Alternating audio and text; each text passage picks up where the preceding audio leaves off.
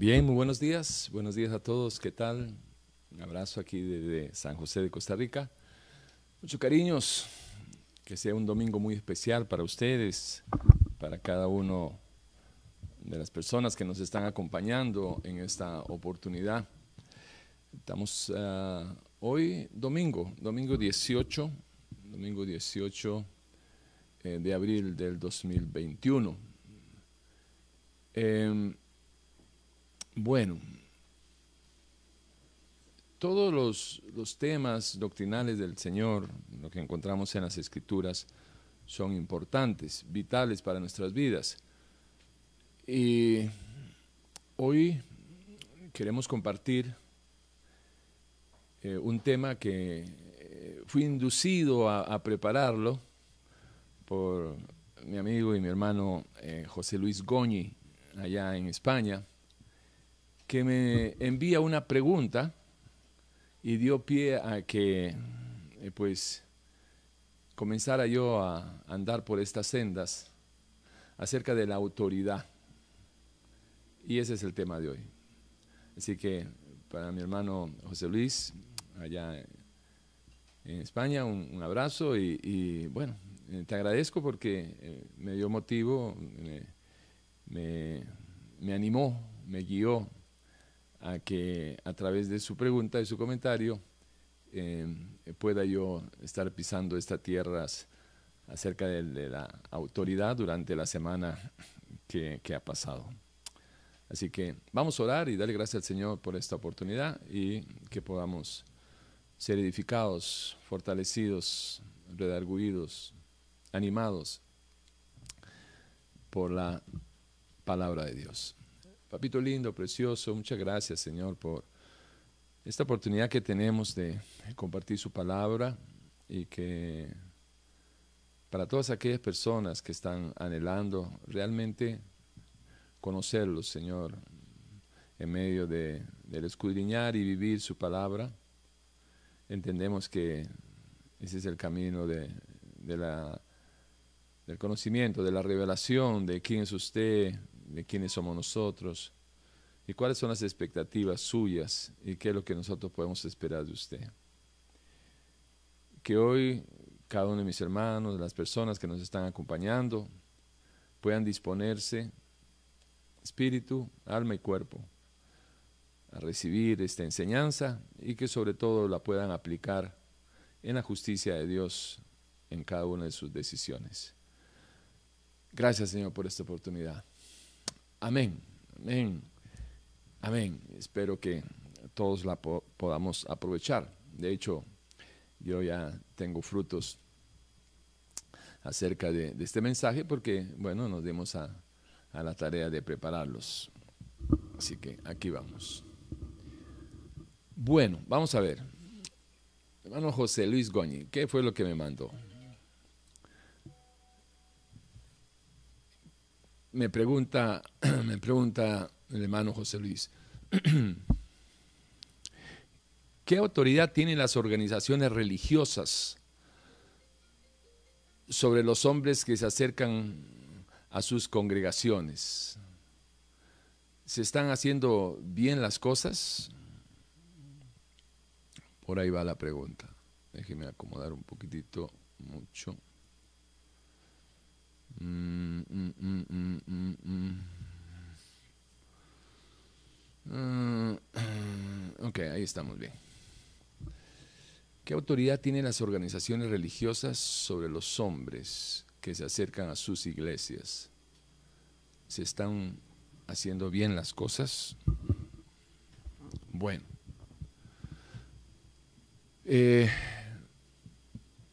vamos a, dividirlo en en dos partes, me imagino. Primero, tratar de, establecer en términos generales, porque quiero eh, entrar a,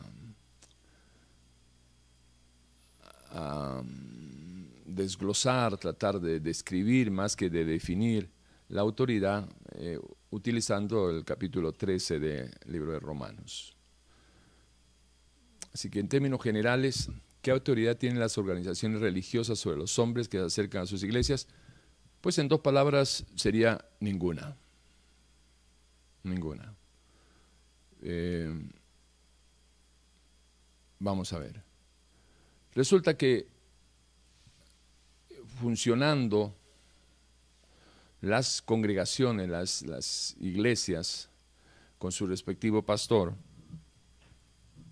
esto es un asunto de que mientras no sea pagado, es decir, hay organizaciones eh, religiosas que tienen sus empleados, tienen su gente asalariada, su secretaria, eh, ¿verdad? Un, este, un contador, eh, personal de seguridad, de limpieza. Entonces, todas estas personas que son asalariadas tienen un, compromiso que es retribuido monetariamente. Y así como tienen sus derechos, también tienen sus deberes. Y están sujetos o laboran bajo la autoridad del que paga. Es decir, del pastor, de, la iglesia como organización. Y en ese sentido, el que paga manda. Así de sencillo. El que paga manda. En cualquier este, ámbito, si hay alguien que paga y manda, hay alguien que obedece, sujeto a la autoridad del que le paga. Punto, ya está. Ahora, regresando al campo que nos compete en esta mañana. ¿Qué autoridad tienen las organizaciones religiosas sobre los hombres que se acercan a sus iglesias? Eh, yo como pastor por más de ya, no sé, veintipico de años, eh, 26 por ahí, qué sé yo, estar sirviendo al Señor, eh, les puedo decir con toda seguridad, sé lo que estoy hablando, de que uno como pastor no tiene autoridad, no tiene autoridad sobre las, las, almas, sobre las personas que se congregan o que se acercan a las iglesias. ¿En qué sentido? Bueno, si establecemos, si establecemos eh, el tema de que la autoridad está eh, en el campo o está revestida o camina, digamos, en dos rieles.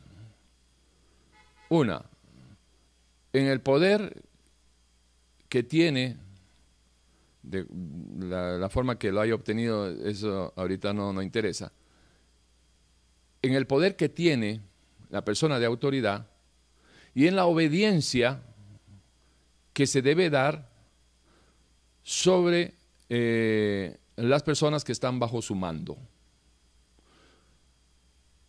Si no hay obediencia, no hay autoridad.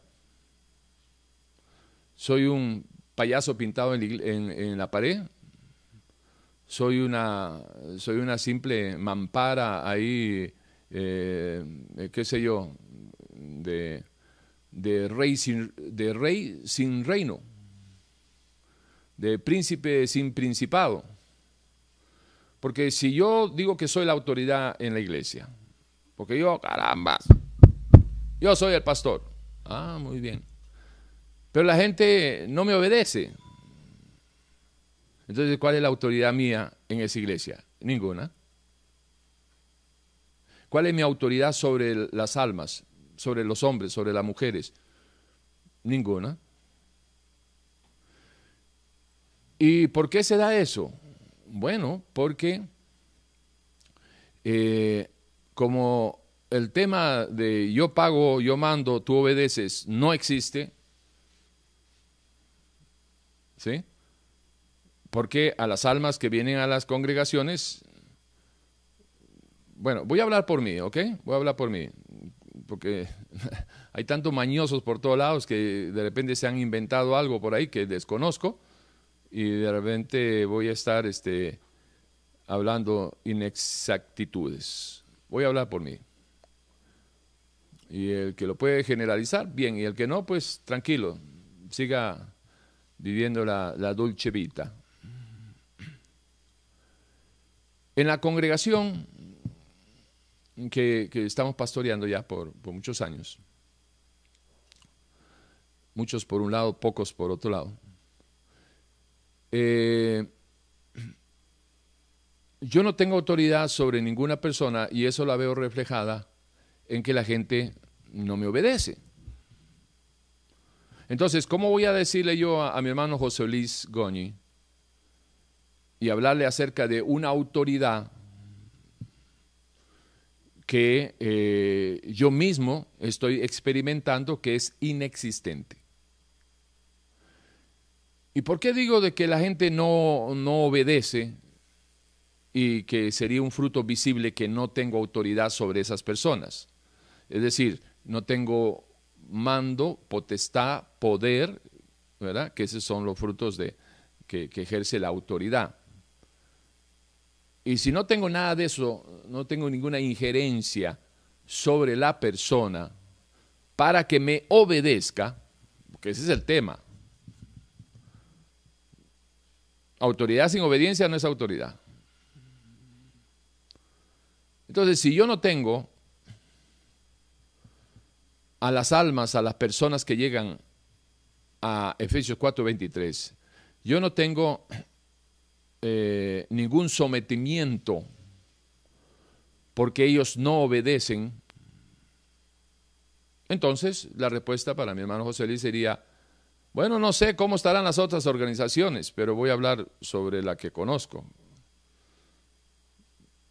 y que es la nuestra. Y yo no veo que eh, exista autoridad sobre las almas, sobre las personas que llegan. Ahora, ¿cómo me doy cuenta de eso? Bueno, cuando yo les digo a la gente de que busquen del Señor.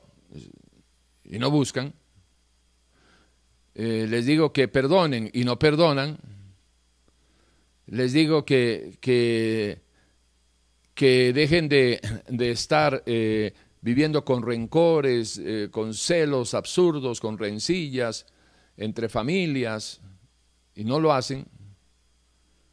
Cuando le digo a, a los jóvenes que honren a su padre y a su madre y no lo hacen, y cuando le digo a los padres que no exasperen a sus hijos y que les den buen ejemplo y no lo hacen, y así puedo estar todo el día dándoles ejemplo. Entonces, ¿cuál es mi autoridad ahí? Ninguna, ninguna, ninguna, ninguna.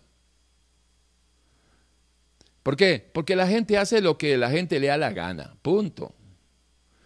Y a la gente que, que hace lo que le da la gana, a eso se les conoce como personas que viven sin autoridad. Personas que viven sin autoridad de afuera. Nosotros podemos vivir en estos tiempos, bueno, siempre ha sido así, podemos vivir bajo la autoridad de Dios, que sería caminar en obediencia, no hay autoridad si no hay obediencia, sería caminar en obediencia a la palabra de Dios, a sus leyes, a su voluntad. Podemos eh, eh, caminar también bajo la autoridad de este sistema, un sistema donde la palabra de Dios, la presencia de Dios brilla por su ausencia, o podemos vivir bajo la autoridad de nosotros mismos. Y la inmensa mayoría de la gente, la inmensa mayoría de la gente, no vive bajo la autoridad de Dios porque no obedece, y la persona que no obedece a Dios o está eh, eh, rechazando a Dios, obviamente, usando mal su libre albedrío, ha decidido vivir bajo la autoridad de él mismo y él se somete a los reglamentos y al sistema eh, que reina en este siglo. Porque es a través de su libre albedrío que rechaza a Dios, rechaza la autoridad de Dios, y es a través de su libre albedrío que se somete, es decir, se acomoda sumisamente al sistema y baila a la música, al son que le, toca la música eh, en, este siglo y, en la historia de la humanidad en las épocas de turno. Así son las cosas. Entonces, ¿cuál es la autoridad de Dios sobre la gente? Bueno, la autoridad del Dios soberano sobre la gente va a depender de la obediencia de la gente. ¿Qué autoridad, le voy a poner un ejemplo bien claro, qué autoridad tuvo Dios en su vida hasta el momento en que usted se arrepintió y le entregó su vida en un genuino arrepentimiento, eh, obteniendo los resultados, que, ¿verdad? los frutos que Dios promete, eh, que vienen desde la misma cruz donde el Señor nos redimió pagando con su preciosa sangre. ¿Qué autoridad tenía Dios sobre su vida? Bueno, le voy a decir la mía, en mi caso. Dios por 35 años nunca tuvo autoridad sobre mi vida. Eso no significa que haya mermado la autoridad y la soberanía de Él. Es que estamos hablando en la autoridad directa entre la máxima autoridad y la gente o las personas con que se relaciona.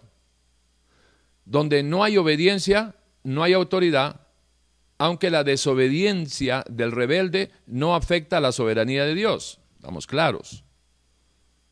De la misma manera, la desobediencia de la gente, ¿sí? De la desobediencia de la gente que se congrega o que ha pasado eh, por la iglesia de Efesios 4:23, de la cual pastoreamos, esa desobediencia, la rebelión o simplemente por decisión propia, no, no digamos de que no hay que dar por sentado de que sean rebeldes. Si es que lo miramos de que no tiene nada por qué no tiene ninguna razón por qué obedecerme a mí como pastor. Pero si lo miramos con la lupa de Dios dentro de una cristovisión, sí hay rebelión. ¿Por qué? Porque cuando yo le digo algo a alguien que no es por su mal, sino que es para protección de su vida, de su familia, y no hace caso y no obedece, entonces sí hay una rebelión ahí. ¿Por qué? Porque se están revelando a la palabra, no se están revelando a un sentimiento o pensamiento expresado por Tiborcito. No. Si yo le digo a una persona, mira, te tienes que arrepentir, deja el adulterio y haz esto, haz el otro, en armonía con la palabra de Dios, en armonía con la ley de Dios, y la gente no lo hace, Recordemos aquello que dijo el Señor. No te están rechazando a ti, me rechazan a mí. ¿Se acuerdan? Se lo dijo al profeta. Le dijo, hey, sí, no te rechazan a ti. Cuando rechazan la palabra, me rechazan a mí. ¿De qué está hablando? Autoridad delegada. Entonces, la autoridad delegada, que en este caso, como fruto de, mi arrepentimiento genuino, lo que provocó un genuino nuevo nacimiento, y en obediencia a, la, a, la, palabra que escudriño y vivo y trato de honrarla, ¿sí? en medio de esa obediencia yo manifiesto mi sometimiento a la autoridad de Dios. ¿Sí? Entonces, se puede decir de que en medio de ese sometimiento a la autoridad de Dios, tengo una relación con Dios. Y le ha placido, eso es un hecho probado, no, estoy hablando de especulaciones, y le ha placido a Dios usarnos en la medida que, a Él en su soberanía también le ha placido, y me imagino que me hubiera querido usar mucho más, pero por diferentes razones eh, no debo haber dado este, eh, la talla como Él hubiera querido, pero ahí estamos. Y no estamos hablando ni justificando de, pecados, he tenido muchos errores, eh, he hecho, digamos, para ponerles una diferencia entre un error y un pecado. Un pecado de que me haya separado de Dios como, como consecuencia de haber dejado de creer que si yo, eh, qué sé yo, si tengo relaciones sexuales fuera del matrimonio, si entro en idolatría, si practico ocultismo o, cualquiera de esos pecados, ¿verdad? Que te separan de Dios, que antes que tú lo hagas ya el Espíritu Santo de Dios se ve, estamos muy bien. Gracias a Dios, tenemos todos, todos estos años, este, excelente. Pero sí, eh, si no he dado la talla como Dios hubiera querido, es por, por errores de malas decisiones. Por ejemplo, eh, tenemos la, iglesia abierta solo los domingos en la mañana. Bueno, de repente es un, es un error porque podría ser también eh, abrir dos, tres cultos, uno en la tarde, uno en la mañana, uno en la noche, para ver este, eh, a cuántas más personas le podemos llegar. O sea, hemos hecho el, trabajo siervo inútil apenas, ¿verdad? Y sin estar pecando de modestia ni nada por el estilo. Siervo inútil apenas es un buen traje para ponérmelo todos los días porque hago lo mínimo, hago lo, lo, que se, hago lo que, lo que, este, no hago ni, ni, ni el 10% de lo que yo me imagino que Dios quisiera. Pero el tema es de que Dios le ha placido en delegar su autoridad en mi persona, ¿sí? Para que eh, yo pueda ser instrumento de Él, instrumento de Él, sometido a su autoridad, ejercer la autoridad de Él. O sea, eso, es lo que es la autoridad delegada.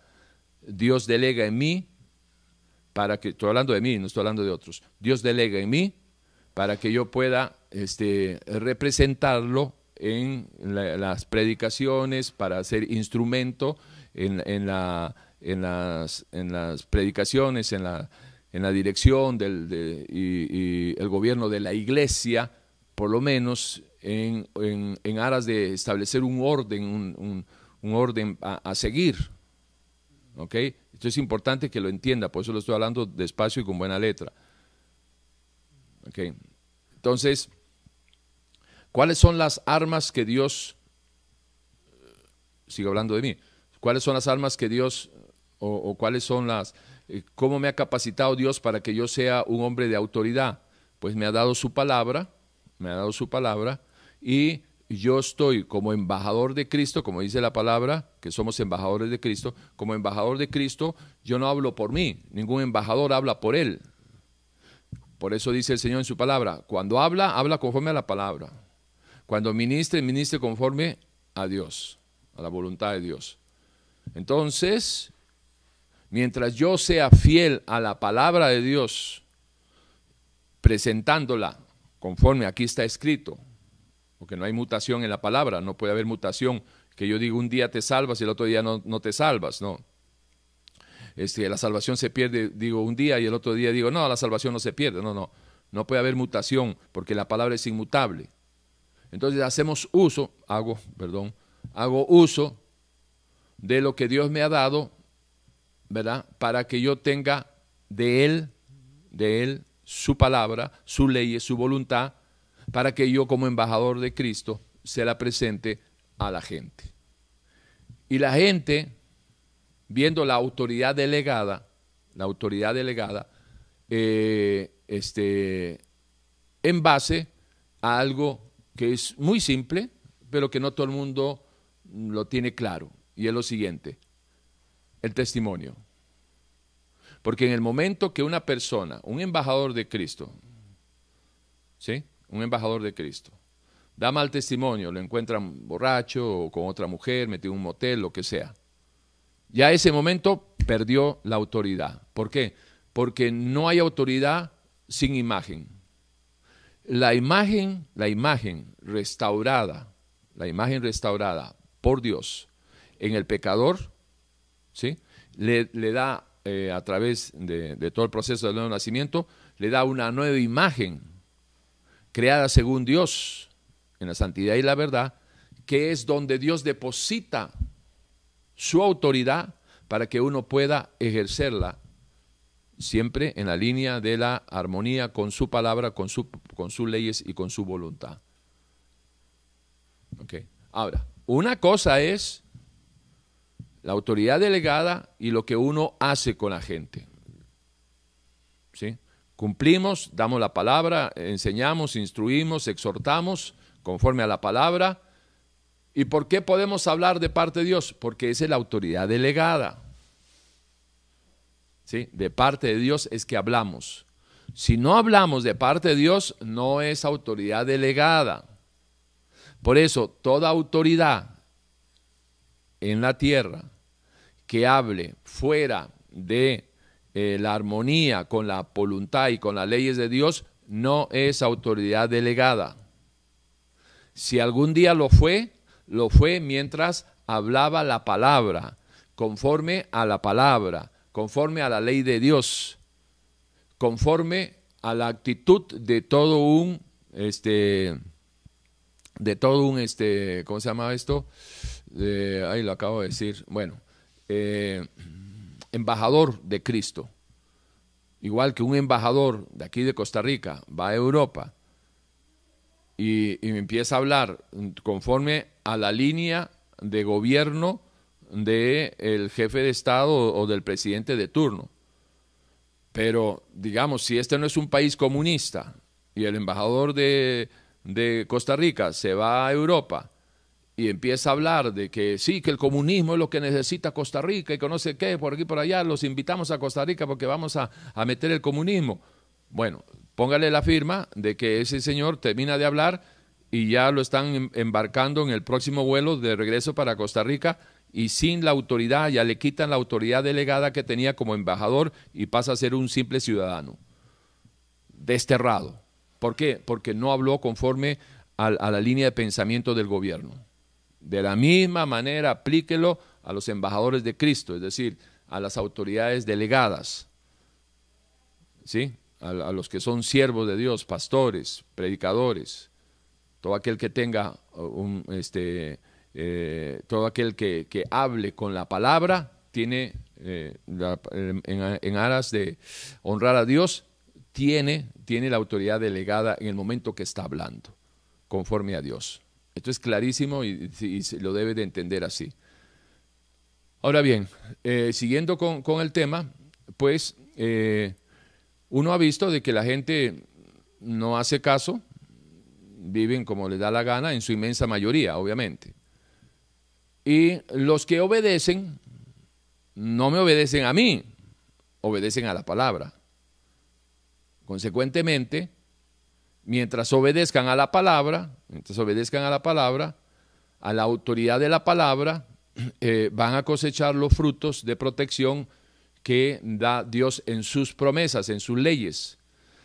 Las leyes de Dios son para proteger al que obedece.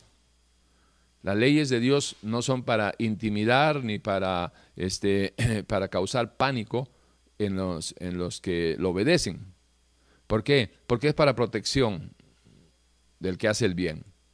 Las leyes y todas las consecuencias de, las leyes eh, son para el desobediente, para el rebelde, para el incircunciso, para el impío, etcétera, etcétera, todo lo que dice la Biblia.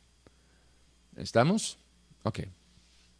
Ahora bien, eh, hay, hay, algo que también debemos de, apuntar, de señalar, es de que eh, teniendo en claro de que eh, definitivamente en una iglesia uno lo único que tiene autoridad eh, es sobre las cosas que pagamos. Eh, yo tengo autoridad sobre el local porque todos los meses pagamos un monto de alquiler. ¿Sí? Entonces, yo abro y cierro la, la iglesia conforme a nuestros intereses y no conforme a lo que podría interesarle al dueño del local. ¿Por qué? Porque el dueño del local eh, ha cedido o me ha cedido la autoridad, el uso y el usufructo y el fruto y todo el asunto de esa propiedad porque pago. El día que no pago voy para afuera. Así de sencillo. Y de igual manera, mientras uno camine en obediencia a la palabra, uno recibe los beneficios de la ley y eh, cuando vive sometido a la autoridad de Dios o a la autoridad delegada en la palabra. Siempre recuerde, es la palabra, no es el hombre, es la palabra. Y cuando la rechazan, rechazan la palabra, no es al hombre. Y si usted suma y resta, mi querido José Luis, ¿qué autoridad tienen las organizaciones religiosas? ¿Verdad? Eh, entendiendo la cabeza del, pastor, en el pastor, sobre los hombres que se acercan a la iglesia, ninguna. Solamente le podemos decir a la gente y tienen que obedecer porque no tienen otra. ¿Sí? Eh, el culto empieza a las 10 de la mañana y termina a las 1 de la tarde. Punto. Ahora en tiempo de pandemia, pandemia no, no hacemos durante la semana por los problemas de transporte y qué sé yo. Entonces la gente viene antes de las 10 y se van a la 1 porque si no, se, pues, se van a quedar encerrados toda la semana porque a la 1 cerramos. Ya está. Pero eso no es autoridad. No es autoridad. Eso es respetar los reglamentos de, de casa ajena. Eso es todo. Eso es todo. Pero de ahí en adelante, este, no se da la figura, no se da la figura de autoridad, eh, porque eh, falta el tema de la obediencia, de la obediencia, ¿sí? Ok, ¿estamos claros? Ahora, eh, la segunda parte era, ¿se están haciendo bien las cosas? No, terrible, terrible. Se están haciendo muy mal, hermanito José Luis, terriblemente. ¿Por qué? Porque resulta de que ciertamente y ahora ya no puedo hablar por mí, porque yo no practico esas cosas, pero sí puedo hablar por lo que sé, pero a ciencia cierta, no estoy hablando por apariencias, lo sé, eh, de que, cómo se manejan en la mayoría de las iglesias, no en todas, pero en la mayoría. En la mayoría eh, no se da una, una autoridad o no se ejerce una autoridad sobre las almitas, sobre las personas que llegan a la iglesia. Lo que se ejerce, lo que se ejerce, estamos en el punto 2, ojo, lo que se ejerce es un abuso de autoridad. Hay una gran diferencia entre lo que es la autoridad y lo que es un abuso de autoridad. Y lo que estamos viendo en la mayoría de las iglesias no es la aplicación de, una autoridad y mucho menos delegada este, de parte de Dios. ¿Por qué? Porque en la autoridad de parte de Dios, permítame buscarlo un segundito, eh, quisiera ponérselo en 1 Pedro, en 1 Pedro capítulo 5, dice dos, versículos muy precisos en relación al tema, para que ustedes vean cómo, cómo debería de ser eh, las, las organizaciones, cómo deberían de manejar las cosas, y por eso, mi querido José Luis, te digo que a tu pregunta de que si se están haciendo bien las cosas, no, pésimo. ¿Por qué? Porque esto que voy a leer, que son tres versículos de Primera de Pedro, capítulo 5, versículos 2 al 4, brilla por su ausencia. Se está haciendo totalmente al contrario de lo que Dios estableció, inspirando el Espíritu de Dios a Pedro. Y dice así, apacentad la grey de Dios, ¿sí? el pueblo de Dios que está entre vosotros, cuidando de ella, no, cuidando, no, no explotándola, no por fuerza, o sea, tendrían que ser voluntariamente, ¿sí? porque si haces, si, si, si aplica la fuerza, la manipulación, la distorsión este, de la palabra, ya ahí no estás ejerciendo este, una, ahí no estás ejerciendo autoridad estás ejerciendo un abuso de autoridad por la imagen de líder religioso, ¿sí? que, lamentablemente la gente ha endiosado, porque la mayoría de, los creyentes son eh, unos ignorantes bíblicos, son ignorantes del Dios que dicen creer, desconocen al Dios que dicen conocer, y entonces tienen esa religiosidad que pueden haber salido de, la Iglesia Católica y toda la religiosidad del Papa y, todo el asunto de la infalibilidad del Papa y cosa más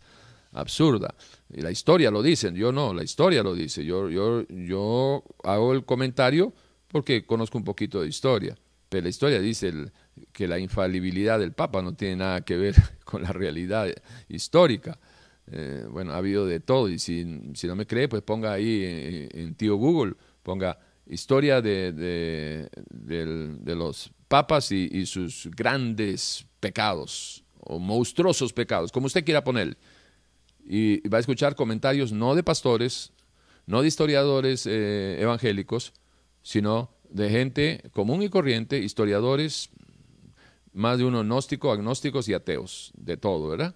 ¿Sí? Ok.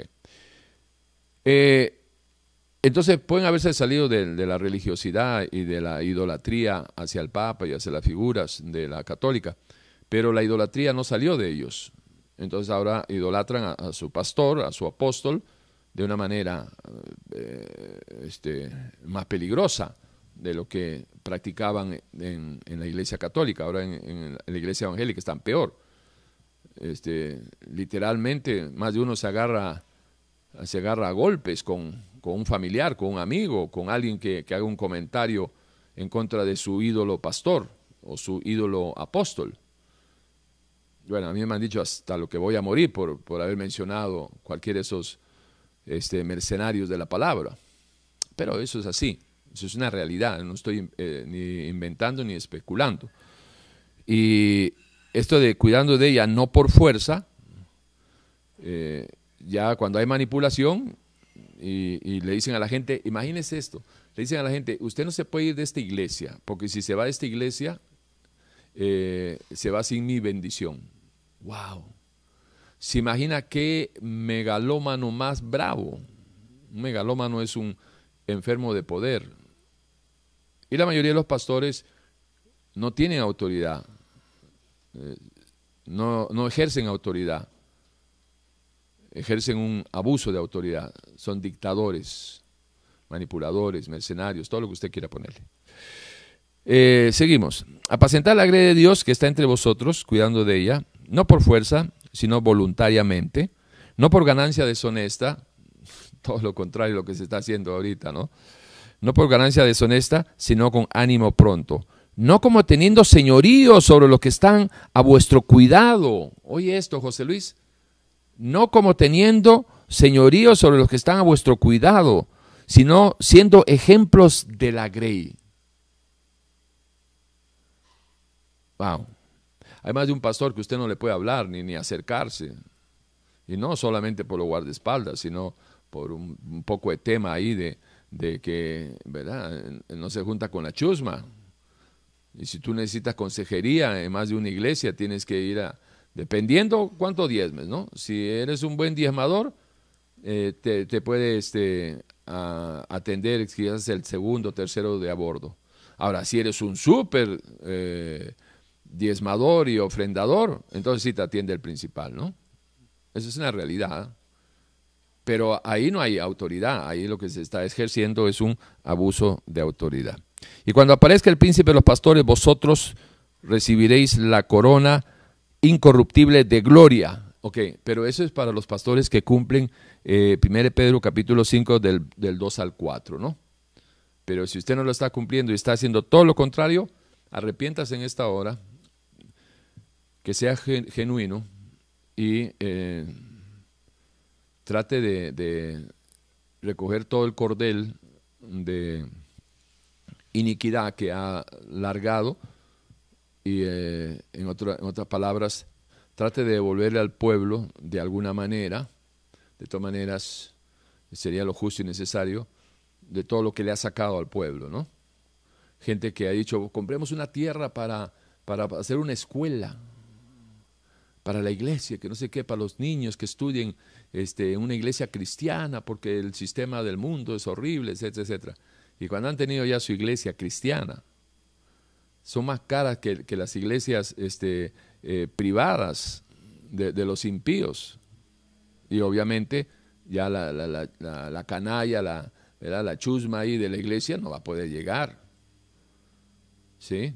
Entonces, ¿ve? todas esas manipulaciones. Quisiera hacer una aclaración. Eh, chusma es el, eh, en griego, ¿no? Si usted no sabe qué es chusma, este, déjeme traducírselo en griego. Estoy tomando clase de griego. Ya llevo 20 minutos. Chusma significa la gente que la élite pastoral mira por encima del hombro. Note que no depende de la condición suya, depende cómo lo ve su famoso apóstol, su famoso pastor. ¿Sí? Entonces, pues a mí en realidad no me importa cómo me vean, y si yo para ellos soy un pastor chusma, pues allá ellos con su opinión. A mí me preocupa qué es lo que piensa Dios de mí, nada más. Y eso es lo que debería usted también eh, pensar, ¿sí? Cuando los que andan este, en carros lujosos con la plata suya y que después a usted no le alcanza ni para el bus, eh, ¿sí? Eh, ocúpese siempre de honrar a Dios, porque Dios honra a quien le honra. Y si trata usted de agradar a, los hombres, nunca va a poder llegar a ser un siervo de Dios. Bien, estamos, estamos. Entonces, bueno, se están haciendo bien las cosas, no, terrible están haciendo las cosas. Terrible, terrible. No hay amor por las almitas, hay un abuso de autoridad. Eh, quisiera decirles que la autoridad es buena. De hecho, de hecho, una de las primeras cosas, si no es la primera, una de las primeras cosas que por lo menos están mencionadas en las escrituras, en Génesis 1, 28, eh, es la autoridad que Dios delega eh, al hombre y a la mujer sobre el resto de la creación. Bueno, ¿y por qué tenemos que decir que Dios es quien le delega a la criatura? Es que Dios es el, creador de las criaturas. Las criaturas vienen de Dios, no Dios de las criaturas. Entonces, Dios es quien delega del poder que tiene, de la soberanía que tiene, de, lo absoluto que tiene sobre el resto de la, creación visible y no, y, no visible, Dios agarra al hombre y la mujer y le dice, sojuzgat. No, y le dice, multiplicaos y fructificaos. ¿Sí? Y sojuzgat sobre toda la creación. Sojuzgat sobre toda la creación. ¿Y a quién se lo dice? Al hombre y a la mujer. Y esto es importante, nada más señalarlo, no me puedo meter mucho ahí. Eh, esto es importante para que usted entienda de que nunca, nunca, nunca, desde el puro principio, usted va a encontrar que Dios en su intencionalidad dio una pequeña muestra de que Él quisiera de que el hombre se enseñoree sobre la mujer. Nunca. Y nunca jamás ha dado muestras de su intención de que la mujer gobierne sobre el hombre. El hombre y la mujer, a los dos le dijo, enseñorense sobre toda la creación. También dice el Señor en su palabra de que cuando el hombre se enseñorea sobre otro es para su mal. ¿Ok? Imagínense si apenas podemos nosotros con nuestra vida, usted sabe lo que es tener un cargo de conciencia que uno ha manipulado y ha dominado la vida de una persona, la vida de una persona, una almita que Dios ha creado y que uno sea el que la mangonee. No quisiera estar en ese zapato. Mejor es de que se, se, amarre una piedra en el cuello y que se tire al, molino. Bien. Entonces la autoridad eh, es buena. De hecho, Dios, Dios ha instituido instituido la autoridad, y por favor preste atención, Dios ha instituido la, autoridad para que ésta ejercida ¿sí? Eh, por los gobernantes puedan eh, establecer eh, en medio de la sociedad justicia y equidad, igualdad de derechos. Pero no podría, perdón, no podría haber igualdad de derechos, equidad, no podría haber un equilibrio, ¿sí? Si no existieran las leyes. Y no, si no existieran las leyes, entonces esto sería un, anarquismo terrible, cada uno viviendo como le da la gana. Y de hecho ese es uno de los problemas, cuando la ley, la voluntad absoluta del Dios absoluto es puesta en un segundo plano o muchas veces desarraigado sobre un pueblo, una sociedad, una generación. Entonces se comienza a vivir sobre las verdades relativas, que no es otra cosa que decir bajo mi propia autoridad, bajo mis propios eh, conceptos, preceptos, y eh, a mí nadie me venga a decir nada porque yo soy el que, eh, ¿verdad? El que decide, yo soy el que, el que acepto o rechazo cualquier postulado que me dé la vida o la gente. Verdades relativas. Esa es una, una de las cosas que se está, es uno de los fenómenos que se está viviendo eh, históricamente, desde que el hombre rechazó la verdad absoluta de Dios, siempre ha habido una guerra de argumentos. Ah, con que Dios dice, pero eso no es así. Es que esto es así. Ah, es que Dios dice la fidelidad. No, eso no es así. Que Dios dice que no mienta. No, no, depende, porque si una mentirita blanca, ¿verdad? A veces ayuda. Además, para salvarse hay que mentir. Si no, pregúntenle a Abraham. Mintió, dijo que la esposa era la hermana para que no lo maten. Y el hecho, ya que me metí en este zapato, el hecho de que Dios muestre y revele ¿verdad? el pecado de Abraham, padre de la fe, no significa que él haya aprobado eso, ¿ah? sino como siempre, la Biblia es, es, un libro de una transparencia única. ¿Y saben por qué es eso? Por la naturaleza del origen, por la naturaleza donde se origina, en la mente íntegra, pura, santa, la mente de Dios, donde se origina la palabra de Dios. Por eso Dios no oculta nada. Y también nos advierte, todo lo que pase entre el cielo y la tierra un día se va a descubrir todo será expuesto. Así que no te engañes, Dios no puede ser burlado. Todo lo que el hombre sembrare, eso mismo cosechará.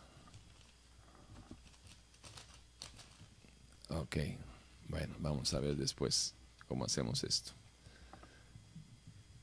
Por ahí va el asunto. Ah, bueno, entonces les decía de que la, autoridad, Dios mismo lo, lo, ha establecido desde el principio. ¿Por qué? Porque el hombre no puede vivir sin autoridad. Y el mayor problema de, la autoridad, eh, perdón, del mayor problema cuando el hombre eh, rechaza la autoridad de Dios, la verdad absoluta, ¿sí?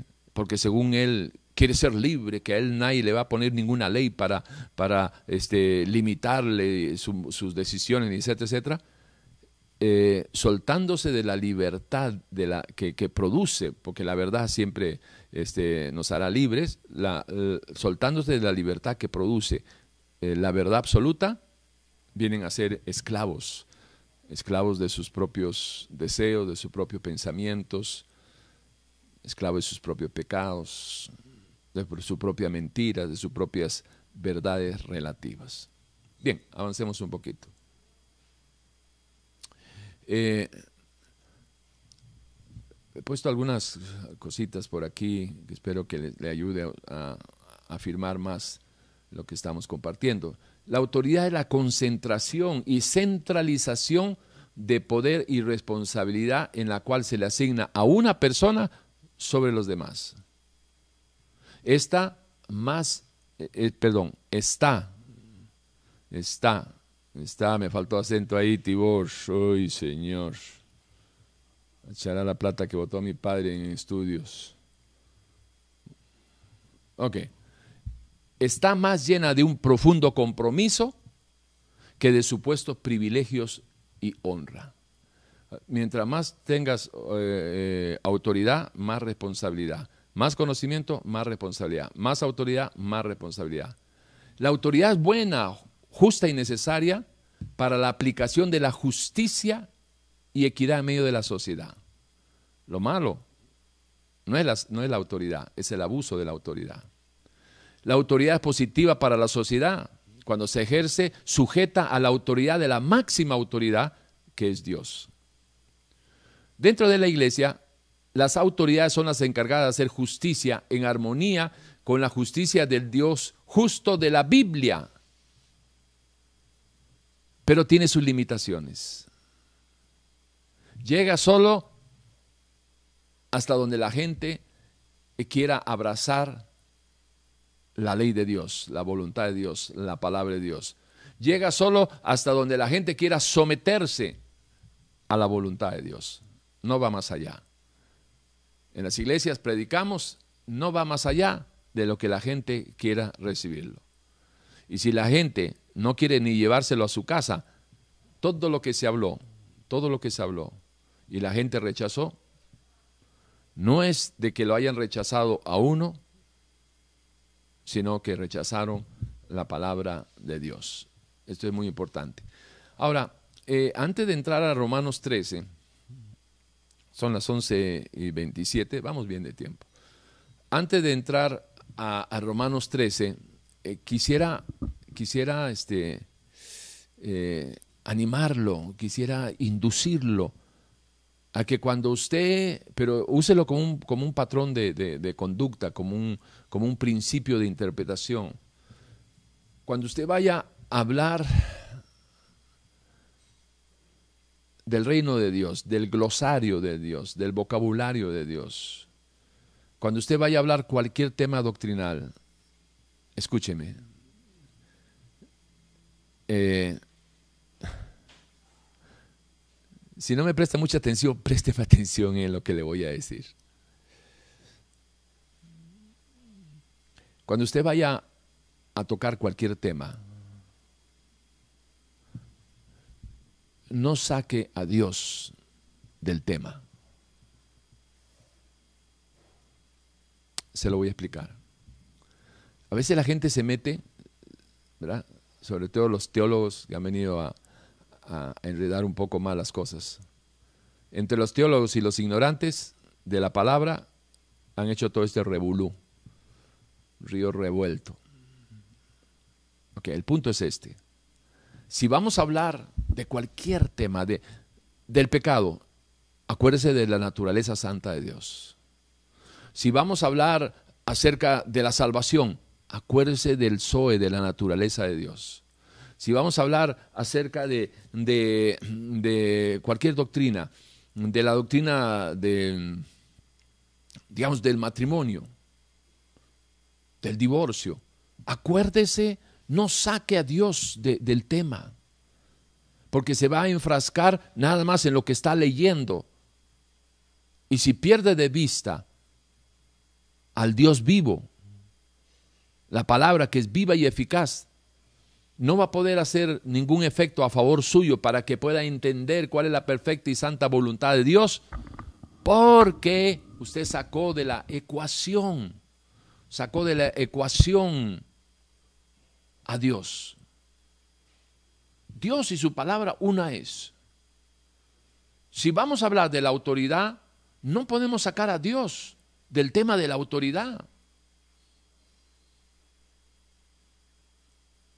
Y usted no tiene idea, realmente no, no tiene idea, de qué fácil es sacar a Dios de un tema que supuestamente es de Dios.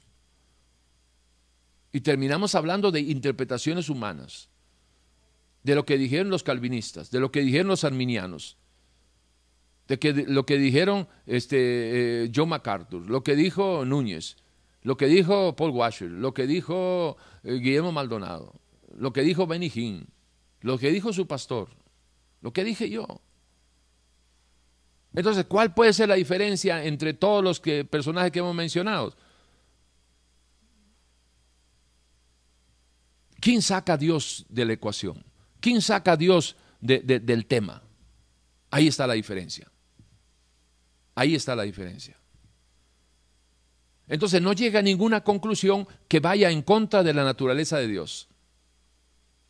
Si usted llega a una conclusión, ah, sí, esto es así, así, así, así, y si usted le agarra y se detiene un, segundo y dice, eh, un segundito, eh, señor, eh, ¿esto va en armonía con usted? De repente escucharías un trueno que te dice, no, para nada. Eso es un silogismo que ustedes hicieron. Esa es una moraleja que ustedes sacaron. Esta es una eisegesis, no una exégesis que ustedes sacaron. Esos son los conceptos preestablecidos, preconcebidos, que los llevaron a definiciones preconcebidas, humanas, no tiene nada que ver conmigo. Si en la definición que usted llega de cualquier tema, usted no ve la naturaleza de Dios, está equivocada esa presunción. Acuérdese de este, de este eh, principio que le estoy compartiendo.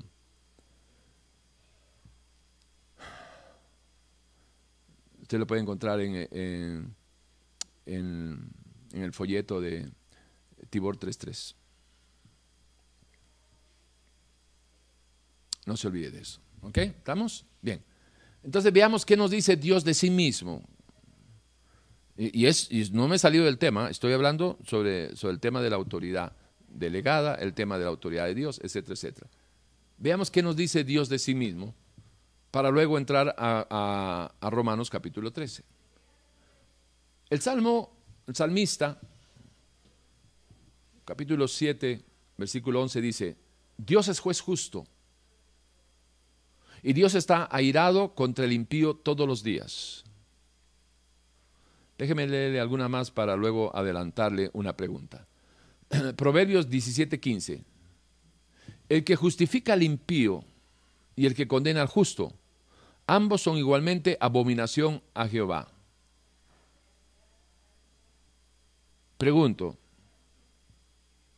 en estos dos, nada más para ir por partes, en estas dos autorrevelaciones que Dios mismo da de Él mismo,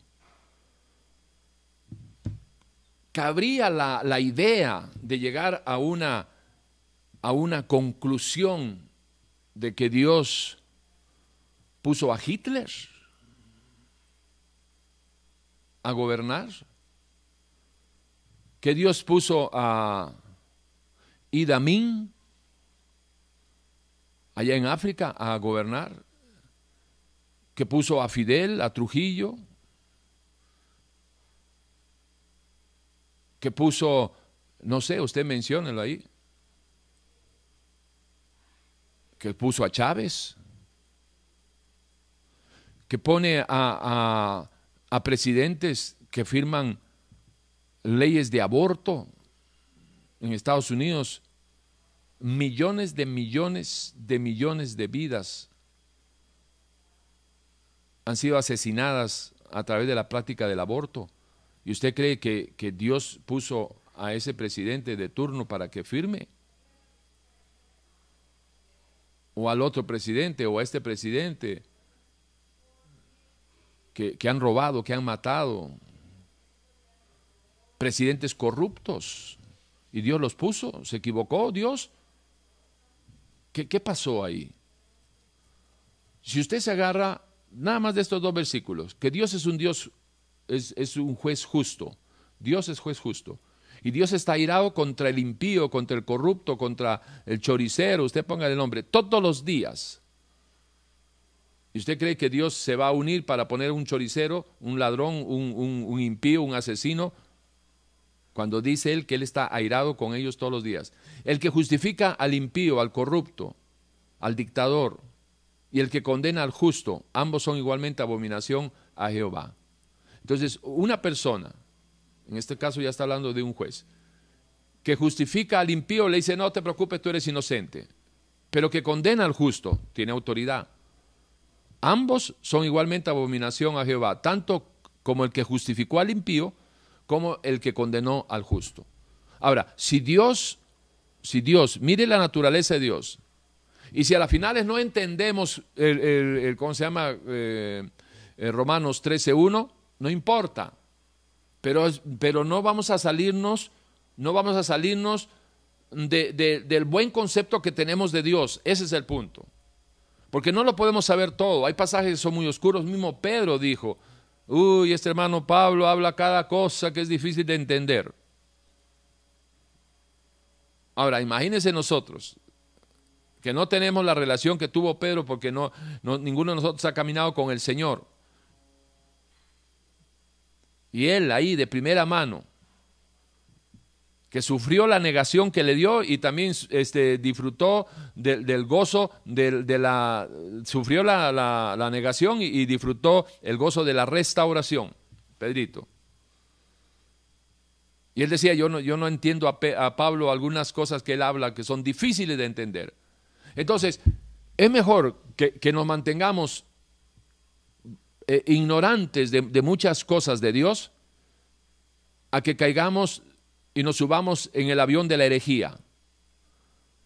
Es mejor que uno diga, mira, no entiendo aquí por qué Romanos 13, Romanos 13, 1 habla de que este, todas las autoridad, toda autoridad es puesta por Dios.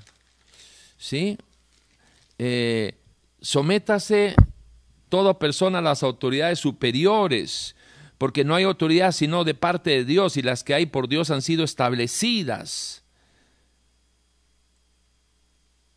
Ok, yo no, digamos, si al final, y no solo al final de, esta prédica, pero después usted puede seguir nadando en ese mar de dudas, pero si al final llegamos a la conclusión de que eh, mm, lo que aquí estoy leyendo no calza con el Dios de la Biblia, que se autorrevela en la Biblia.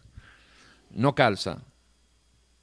¿Por qué? Porque es, es un pasaje que no podemos interpretarlo literalmente, porque los pasajes se interpretan literalmente mientras no entren en conflicto con otros pasajes.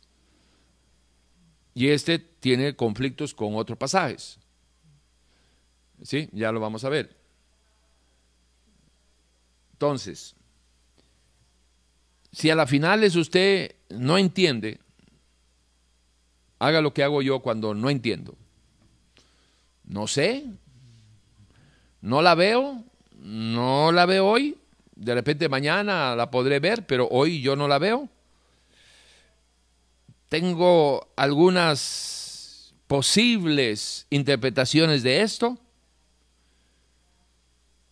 pero en todo caso, en ninguna si siempre permanezco con, Dios dentro de, del tema, de, la duda, de lo que se está argumentando, si siempre tengo yo en claro al Dios que conozco a través de las escrituras,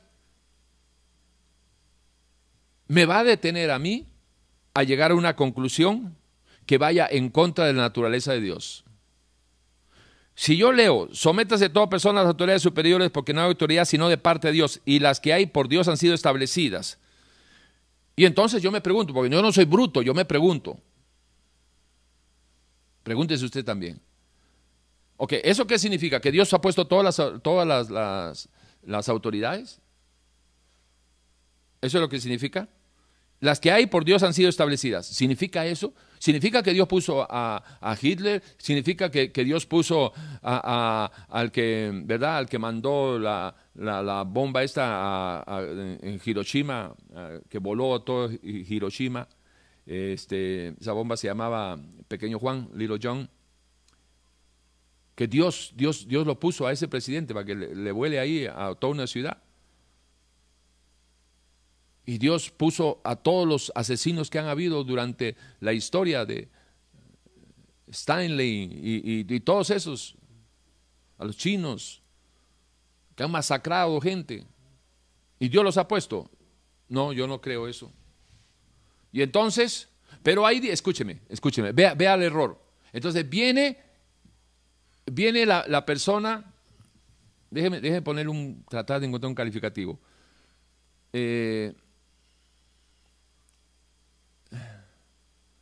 Digamos, ok, lo más para no caer en ningún error. Viene la persona que saca la naturaleza de Dios, saca la persona de Dios, saca la autorrevelación de quién es Dios, que, la encontramos en la misma palabra, saca, saca a Dios de la ecuación y llega a esta conclusión. Sí, pero es que aquí dice, ajá, ¿y qué dice ahí? Aquí dice que hay que someterse toda persona a las autoridades superiores porque no hay autoridad sino de parte de Dios y las que hay por Dios han sido establecidas. Aquí está. Ajá. ¿Y qué? ¿Cómo interpretas eso? No, literalmente. Ok, ¿y, y Dios? ¿Cómo y Dios? Sí, sí, o sea, esto calza con la naturaleza de Dios. No calza. Entonces tiene que haber una respuesta.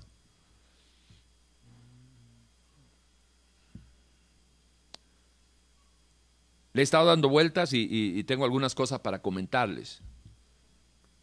Que si no son, de todas maneras no me metería en bronca con Dios porque no estoy minimizando ni menoscabando la naturaleza linda, el Zoe precioso, eterno, bello del Dios bueno, misericordioso, que no se contradice, que no hay mutación en él, omnisciente, omnipresente, omnipotente, lindo, precioso, todo lo que, lo que, lo que Dios mismo se da, juez justo, que ama justicia y ejerce justicia, ¿sí? que no camina con el soberbio, que aborrece al impío, y no camina con el que hace iniquidad. Entonces yo, ese Dios, yo no lo puedo, no puedo, no puedo yo llegar a una conclusión o una interpretación literal sobre eh, este pasaje de 13, Romanos 13.1, eh, porque no calza lo que interpreto literalmente, porque no solo choca con o, entra en conflicto con otros este, pasajes que ya vamos a, mencionarlo, sino que entra en conflicto con la naturaleza de Dios. Espero que me estén siguiendo. Estos son mensajes que, pues, que obviamente para más de uno se aburre, porque no, soy Dante Gebel, no, soy un, tipo simpático ahí que viene a contar chistes, pero esto le puede salvar eh, una eternidad, puede marcar una diferencia entre una eternidad con o sin Dios. Así de sencillo. Así de sencillo. Bien, sigamos viendo qué, cómo, qué, dice Dios de sí mismo. El Salmo 19.7 dice, la ley de Jehová es perfecta, que convierte el alma. El testimonio de Jehová es fiel, que hace sabio al sencillo. Los mandamientos de Jehová son rectos, que alegran el corazón. Pregúntele tú a los judíos ahí que, que mataron ahí, que los hicieron jabón allá en el holocausto, a ver si ellos este, tienen el corazón alegre porque Jehová y sus juicios son rectos. Y si ellos agarran y, leen esto de que, Dios es quien pone todas las autoridades, no creo que, estén muy contentos con el Señor. El precepto de Jehová es puro, que alumbra los ojos. El, el temor de Jehová es limpio, que permanece para siempre. Los juicios de Jehová son verdad, todos justos. ¿Y usted cree que sería una justa decisión de Dios poner a un injusto a gobernar? Cuando él mismo dice que cuando gobierna el impío el pueblo sufre. Entonces, ¿para qué pone un impío a gobernar? Si Dios mismo dice en su palabra que cuando el impío es el que gobierna, el pueblo sufre, ya entra en, ¿cómo se llama? en conflicto con Romanos 13. Romanos, eh, Romanos 13.1, que, que todas las autoridades han sido establecidas por Dios. Entonces Dios es quien puso al injusto para que gobierne y para que el pueblo gima. Eh, ¿Me entiende? Y entonces, ¿qué sé yo, mano? ¿Qué sé yo? No sé. Pero aprenda, nunca llegue a una conclusión que afecte la naturaleza santa de Dios. Porque vas a terminar religioso, legalista, vas a terminar de muchas maneras, pero no vas a caminar con un Dios si lo estás menoscabando a cada rato.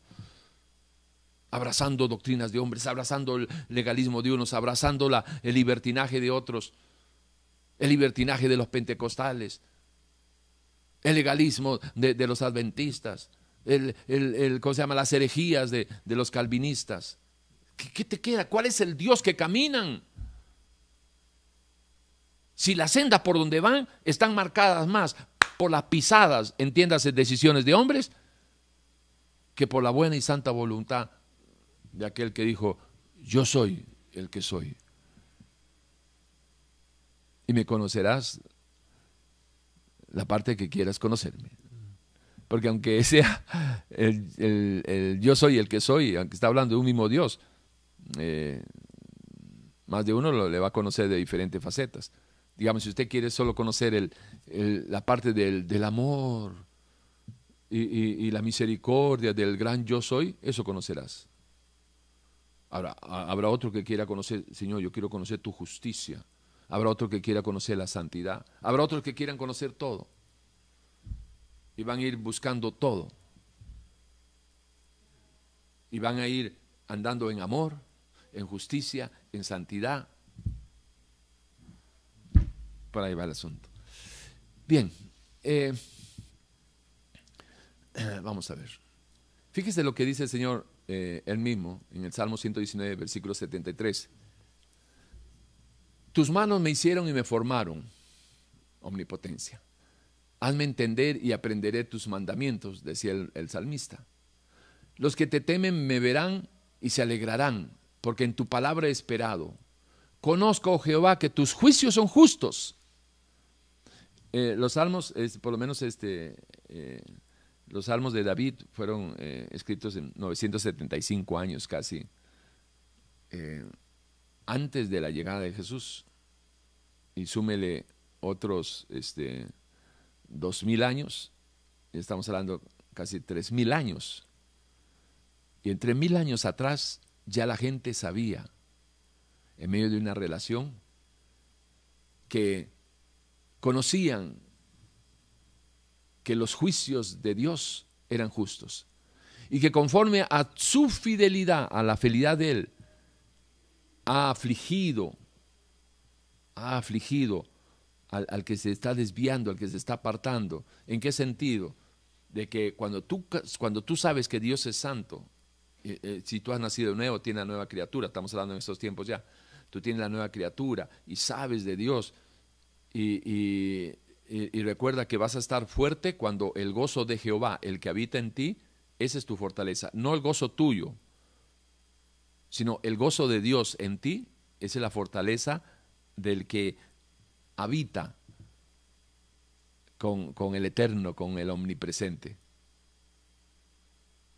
Y entonces, si haces algo que no está bien, no estamos diciendo pecado que te aparte de él, sino cualquier cosa. Por ejemplo, este, qué sé yo, hay una, una señora que, que, un ciego ahí que, está esperando cruzar y tú lo ves que, que está ahí, este, eh, se va a caer en el agua, no haces nada, ¡pum! se cayó en el agua.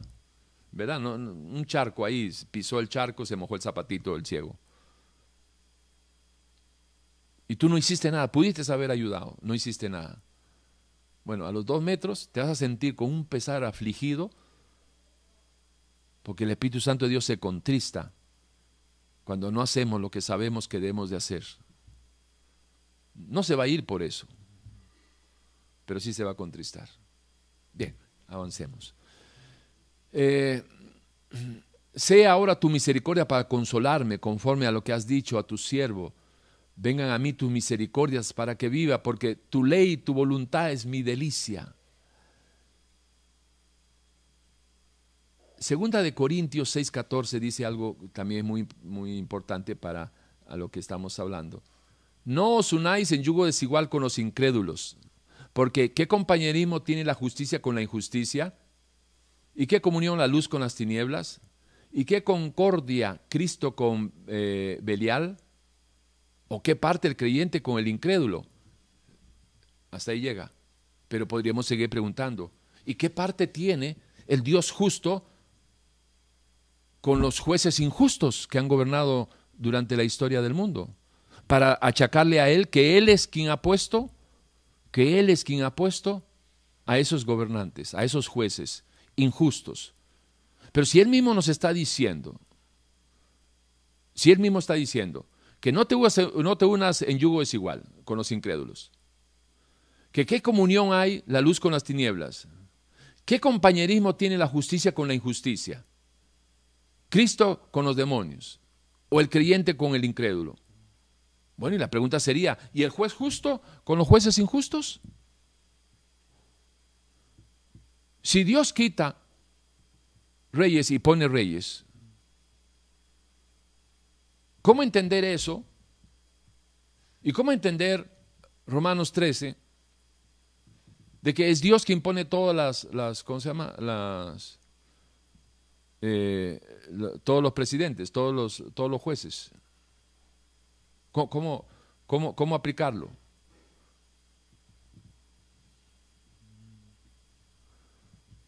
siga buscando,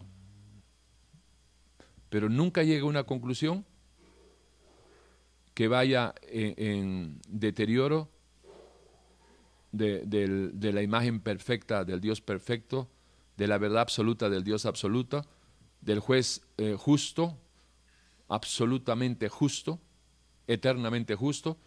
Nunca lo involucres en ninguna decisión que pueda ensuciar el ágape, el zoe del Dios Santo. ¿Ok? Ok. Hay una autoridad delegada también, para, darle forma también al, tema. En 1 Corintios 11.3 eh, dice, pero quiero que sepáis que Cristo es la cabeza de todo varón y el varón es la cabeza de la mujer y Dios la cabeza de Cristo. Ahora bien, eh, ¿Esto cómo se, podría, cómo se podría interpretar? ¿Cómo se podría interpretar? Literalmente, Eh, no, no se podría interpretar literalmente. ¿Qué es lo que dice? Dice, quiero que sepan que Cristo es la cabeza de todo varón. Y el varón es la cabeza de la mujer y Dios la cabeza de Cristo. Entonces yo he escuchado interpretaciones literales sobre esto y las doctrinas y las enseñanzas, sobre todo calvinistas. Y entonces eh, agarre y dicen, ven, aquí está, aquí está bien claro. Así como Cristo es la cabeza del varón, esto por cierto lo dijo MacArthur una ocasión, Núñez también, pero quiero que sepáis que, así, perdón, así como Cristo es la cabeza de todo varón, el varón es la cabeza de la, mujer, ya está. Apague y vámonos, caliente el cafecito y nos comemos una empanada. ¿Por qué? Porque el caso está resuelto. El varón es la cabeza de la mujer y la mujer tiene que someterse y, ¿verdad? y sacan Efesios, y qué sé yo, y, este, y llegan a la conclusión con interpretaciones literales, sin buscar, sin buscar, el, eh, sin buscar la intencionalidad de Dios en ese mandamiento. Y ahí es donde más de uno ha llegado con una barbaridad de, de ¿cómo se llama?, de conclusiones que hasta el sol se para a verlo. Eh, no se debe de tomar una, una interpretación literal en este caso y voy a llevarle a otro caso que también lo interpretan literalmente. Efesios capítulo 5, estamos hablando de la autoridad delegada. Efesios capítulo 5, versículo 22. Eh, Las casadas estén sujetas a sus propios maridos. Ahí está. 1 Corintios 11:3. El varón es cabeza de la mujer. Ahí está. Vamos a otro en Colosenses, capítulo 3, versículo 18. Casadas, estad sujetas a vuestros maridos. Ahí está. Ok. Si usted escucha un mensaje y empiezo yo a darle, ¿verdad? ya le leí un poco de la, de la palabra y empiezo a, meterle todo el adorno, ¿verdad? Y, este, y toda la, la, crema pastelera. Si usted no lee las escrituras, va a llegar a esa conclusión. ¿De qué? De lo que le ha dicho un machista eh, torcedor de, la, de las escrituras.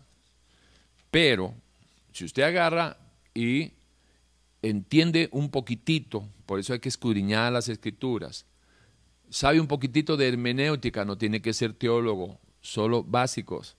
Agarre eso, son siete o diez, eh, si quiere diez este, eh, reglas de hermenéutica, son reglas universales, es decir, la misma forma de interpretar la Biblia aquí, según las reglas del reglamento o las, de las leyes de hermenéutica, igualito las usan también en Australia y en Estados Unidos. En todo lugar es, es igual. Cuando alguien estudia las escrituras seriamente y no leer por leer, este, para completar un, ritual religioso, cuando usted escudriña, tiene que aplicar, tiene que usar las leyes de hermenéutica. Métase en Google y ahí usted pone leyes de hermenéutica y ahí le salen. Ahí le salen y usted va a poder aplicarlas en, su, en sus estudios y va a ver cómo le va a agarrar más sabor, se va a deleitar en, en escudriñar las escrituras. Ok, vamos a ver. Quiero que sepáis que Cristo es la cabeza de todo varón y el varón es la cabeza de la mujer y Dios la cabeza de Cristo. Aquí hay, aquí hay dentro de muchas cosas importantes sobre este pasaje.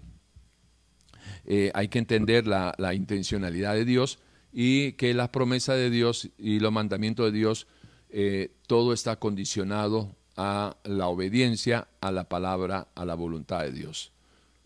Para que, para que el hombre eh, reciba lo que Dios dice, eh, está condicionado, toda, escúcheme bien, todos los mandamientos y la promesa de Dios están condicionadas a la obediencia de la criatura a su Dios creador. Todas están condicionadas.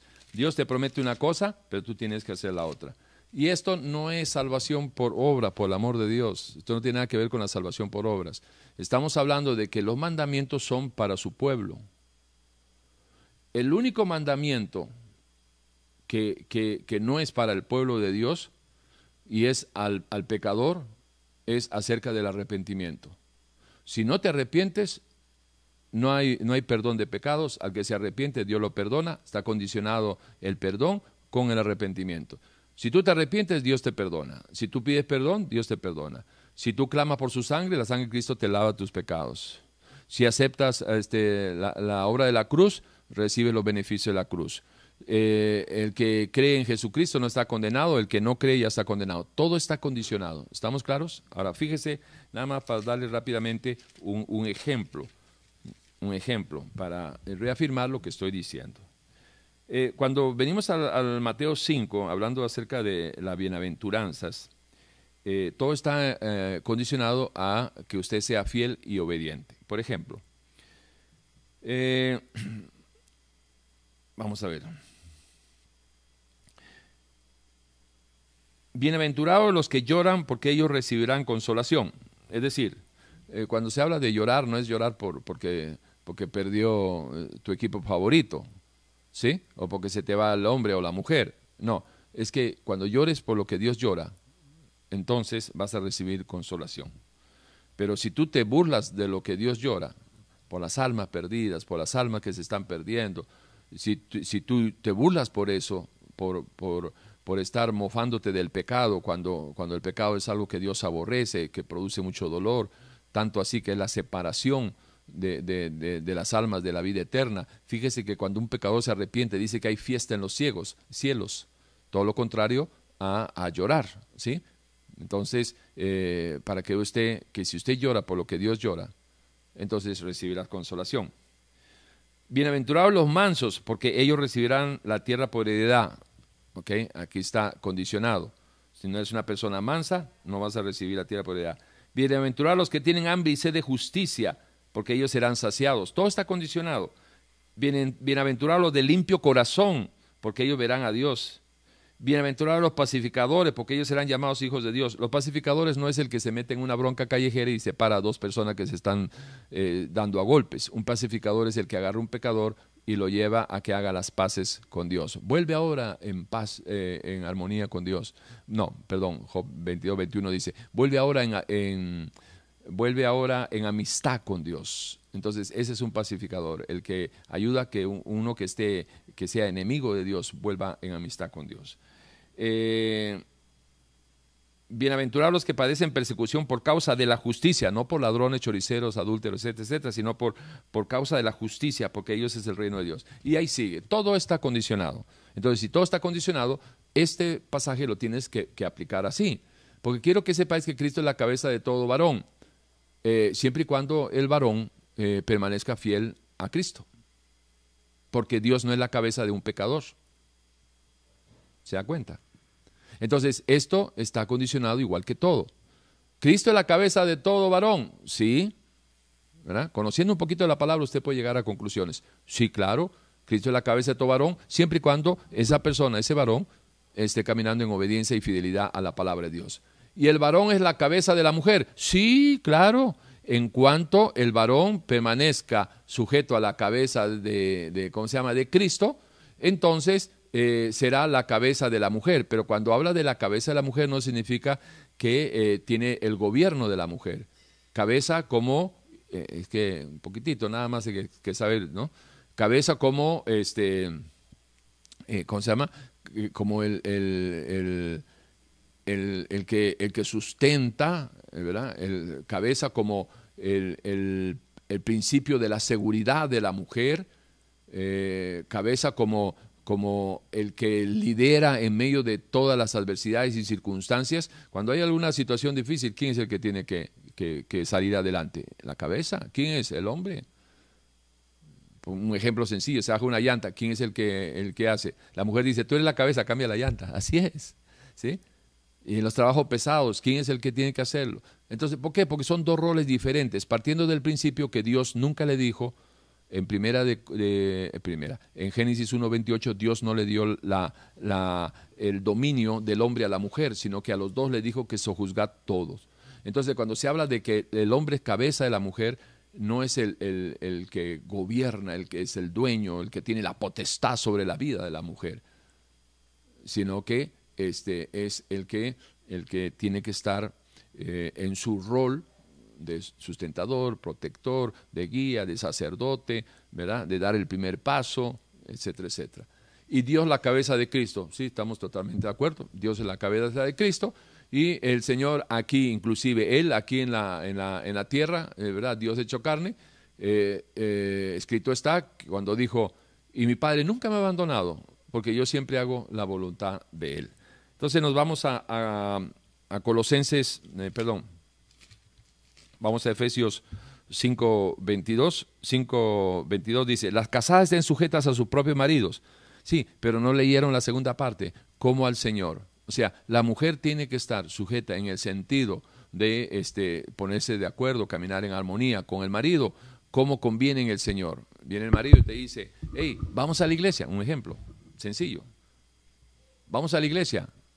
¿Tú tienes, ¿Eso conviene en el Señor? Sí, entonces tienes que eh, sujetarte, compartirte, así como muchas cosas tú le vas a decir al marido y él tiene que compartir, aceptar, armonizar. Es un asunto, no es un asunto de, de, una guerra de las galaxias y, de poder, sino es un asunto de convivencia, cada uno en su rol, entendiendo, entendiendo, entendiendo, ¿verdad? Entendiendo de que eh, en los roles hay cosas importantes que hace la mujer y hay cosas importantes que hace el hombre. Cuando los dos se pueden juntar, Pregúntele usted a una mujer que está casada con un verdadero siervo de Dios, con un verdadero cristianito, y, ella te va a decir que no tiene ningún problema en sujetarse a un hombre que lo único que le hace es pedirle cosas que armonicen con la voluntad de Dios.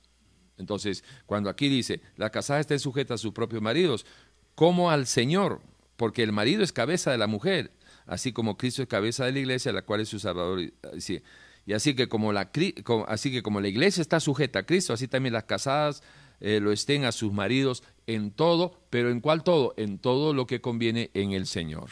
¿Sí? Entonces por ahí va el asunto. Versículo 18 eh, del capítulo 3 de Colosenses, que es el mismo tema, casadas estén sujetas a vuestros maridos como conviene en el Señor. ¿Se dan cuenta? Entonces, este, no hay ningún conflicto no hay ningún conflicto cuando uno lo ve eh, en, una cristovisión, como la ve Cristo. Ahora, en una cosmovisión sale el machismo y salen los complejos del hombre y todas las estupideces, y entonces llegamos a conclusiones erráticas. El capítulo 12 de, Romanos, que es otra cosa que me, mencionó este, el hermano José Luis, habla acerca de los deberes cristianos y eh, bueno, voy, a leer algunos nada más rápidamente para llegarle a Romanos 13. Eh, pero estos son los deberes, esto es lo que esperaría Dios de, nosotros, de, los que decimos que somos este pueblo de Dios, que, que, Dios es nuestro Dios y nosotros su pueblo. Así que hermanos, le está hablando a la iglesia, os ruego por la misericordia de Dios que presentéis vuestros cuerpos en sacrificio vivo, santo, agradable, que es vuestro culto racional.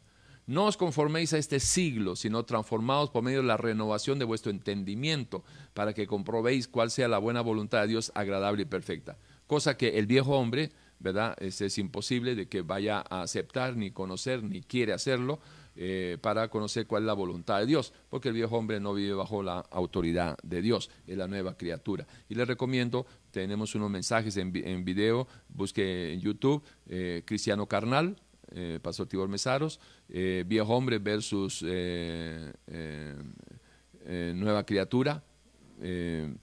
búsquelo también ahí y ahí le sale otros temas acerca de renovar la mente.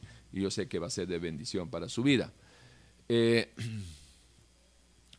porque de, la misma manera que un cuerpo tenemos muchos miembros, pero no todos los miembros tienen la misma función, Así nosotros, siendo muchos, somos un cuerpo en Cristo y todos miembros los unos de los otros. Recuerde que, esto es este, cuando, siempre y cuando eh, los que decimos que somos de Cristo andemos en obediencia y en santidad. Porque este pasaje lo usan para decirle, mire, no critique a Dante Gebel, no critique a, Guillermo Maldonado, porque todos somos miembros de un solo cuerpo, solo que cada uno, uno es un brazo, el otro es una pierna, etcétera. No, no, no. No, no, no me tuerzan la palabra. Ahí no está hablando de eso. Ahí estamos, está hablando en el buen sentido de la palabra de que somos miembros diferentes, pero no todos los miembros tienen la misma función. Claro, es una analogía sobre el cuerpo humano, este, eh, ¿cómo se llama? Pero cuando somos parte del cuerpo de Cristo y no podemos estar en el cuerpo de Cristo sin que nos vomite, si somos tibios o si andamos en pecado. Eh, Dios espera eh, que esta sea nuestra actitud, en lo que lo requiere diligencia, no perezosos, fervientes en espíritu, sirviendo al Señor. Esto es lo que Dios espera. Gozosos en la esperanza, sufridos en la tribulación, constantes en la oración, compartiendo para la necesidad de los santos, practicando la hospitalidad, eh, eh, que este, gozados en los que se gozan y lloren con los que lloran. Eh, no paguéis a nadie mal por mal, procura lo bueno delante de todos los hombres. Y si es posible, porque muchas veces no es posible, en cuanto dependa de nosotros estar en paz con todos los hombres. ¿Ok? Muchas veces no es posible, uno quiere estar en paz con la gente, pero eh, lo, que, lo que pasa es de que si eres un verdadero cristiano, muy pocos van a querer estar en paz contigo. ¿Sí? Cuando todo el mundo te, apoya y todo el mundo está bien contigo, eh, revisa si, de dónde viene ese apoyo, ¿verdad? Este, porque eh, si no apoyan a Dios, si te apoyan a ti, hay algo que está malo. No seas vencido de lo malo, sino vence con el bien el mal. Recuerden, el bien nunca paga mal, el mal nunca paga bien. Ah, ok, aquí, ¿qué más tenemos? Bueno, ya estamos llegando. Eh, les anoté esto. Eh, Dios estableció principios de justicia y equidad y de igualdad de derechos entre los seres humanos. Y por eso ha instituido, ojo aquí, ha instituido su voluntad por medio de sus decretos y sus leyes. En ese sentido es que surge la figura de la autoridad. Personas que en armonía con la voluntad de Dios deben ejercer o aplicar esa voluntad en todas las áreas de nuestro diario vivir. Dios instituyó en nuestro mundo el gobierno, el gobierno, el liderazgo, el gobierno, el liderazgo, las leyes, ¿sí? Las leyes. Eh, eso es lo que Dios ha instituido en este mundo. Cualquiera que sea Cualquiera que sea, este, perdón, ¿dónde estamos? Ok. Eh, Dios instituyó en nuestro mundo el, gobierno, la institución de gobierno. ¿Para qué? Para que gobierne. No ha instituido una persona, o sea, no puso a Adán. Y después cuando se murió Adán, ¿qué pasó? No puso a, Abraham, porque después que, pues, que murió Abraham, ¿qué pasó? No puso a David, a él como persona. No puso la justicia en, los brazos de una persona o no puso la, verdad en los brazos de una persona, estableció, instituyó el camino, la verdad y la vida, la instituyó. Eh, eh, usted ha escuchado que en, los deportes uno siempre dice, los jugadores pasan, pero la institución queda. Bueno, de esa misma manera, de esa misma manera, los hombres, los líderes pasan, pero la institución de gobierno, de leyes, de justicia, eso es lo que Dios ha establecido. Entonces, si lo vemos dentro de este género, ¿sí? Y no individualmente diciendo que Dios agarra uno y lo pone, y pone, pone a Hitler, y pone a Mussolini, y, pone a, ¿cómo se llama? Este, eh, a Marx, y ahí sigue. A Fidel, y ahí sigue. No, no, no. Él puso leyes, para que los hombres de turno la puedan aplicar y cuando alguien entra a, donde, está, donde está la institución del gobierno, ese hombre va a tomar la autoridad sobre las otras personas y va a depender si eh, sus decisiones van en armonía con la autoridad de Dios, es decir, con las leyes de Dios, el pueblo va a estar feliz. Pero si un hombre que llega a una institución gubernamental a tomar posesión de la autoridad delegada, Dios ha dejado un trono, sus leyes. El que se sienta en ese trono, ¿sí? Dios ha establecido su trono de leyes. El que se sienta en ese trono lo puede usar bien o lo puede usar mal. Pero Dios no tiene nada que ver con las decisiones del hombre. No tiene nada que ver con las decisiones de cómo llegó ese hombre ahí. Porque si de Dios se tratara, nunca hubiera llegado un impío al trono. Si de Dios se tratara. Pero ahí estaría metiendo Dios, torciendo el libre albedrío del ser humano. ¿Y cómo se hubiera llevado la, historia de la humanidad en, todo su, libertinaje y en toda su libertad de pensar, razonar y decidir libremente si Dios viene y le dice, no Señor, no me van a decidir por, por fulano, ahora me, me agarran y yo voy a poner a este hombre de, presidente. ¿Usted cree que Dios está jugando así, con chapitas ahí? ¿Está jugando un, ajedrez? ¿Qué está jugando Dios? No calza, no calza. Entonces, tiene que haber otra, otra, otra interpretación, fuera de las tradiciones pastorales, que de hecho es una vergüenza, la inmensa mayoría de las tradiciones pastorales es para llorar. Así que no se case con eso, no se case con esa interpretación literal de Romanos 13. Algo tiene que haber. Ok, estamos... Eh, ok, bien, par de cositas más. Vamos bien, vamos bien, 12 y 15. Nos quedan 15 minutitos para completar nuestras dos horas dominicales. No crea que no, no, me quedan ganas para seguir, ¿ah? unas dos horitas más. Pero bueno, vamos a ver. Eh, ok, leamos esto. Cuando leemos ¿Dónde estamos? Romanos 13. Ahora sí, ya llegamos a Romanos 13, mi querido José Luis.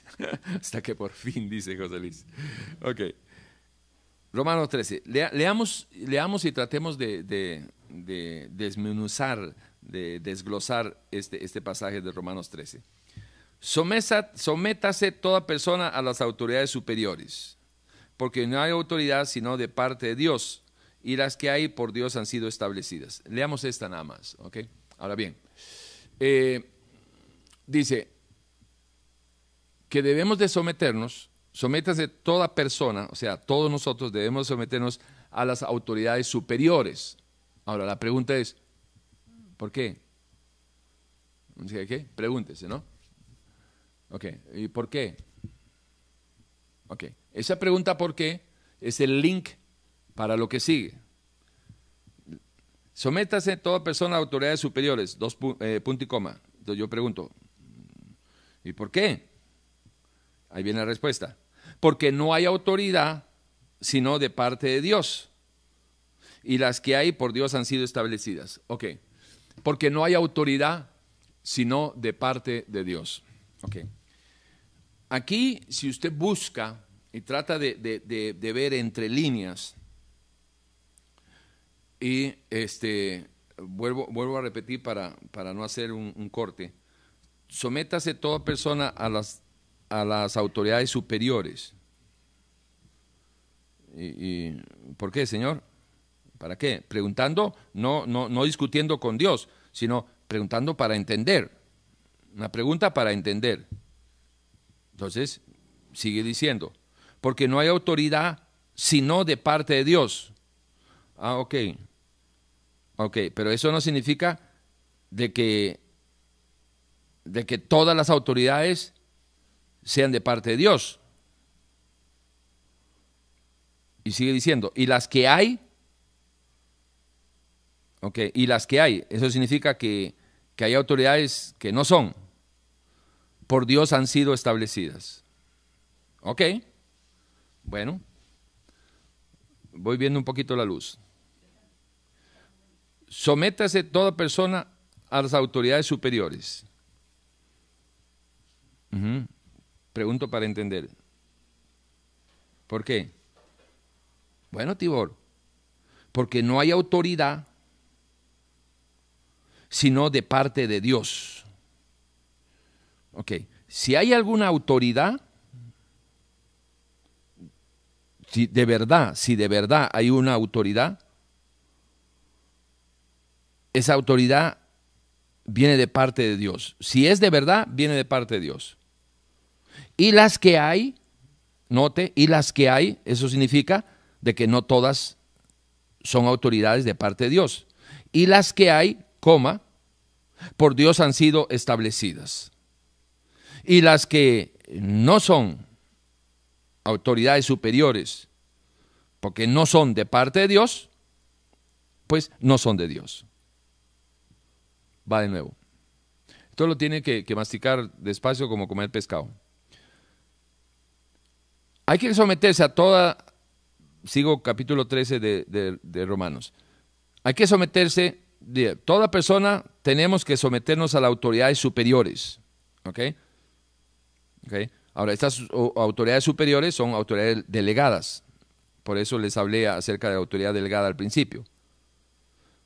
Porque no hay autoridad sino de parte de Dios. Está hablando en el real sentido, en el buen sentido, en la realidad de una verdadera autoridad, no de un dictador. Porque no hay autoridad sino de parte de Dios. Y las que hay, es decir, las que realmente son autoridades superiores, por Dios han sido establecidas. De modo que quien se opone a la autoridad, a lo establecido por Dios, resiste.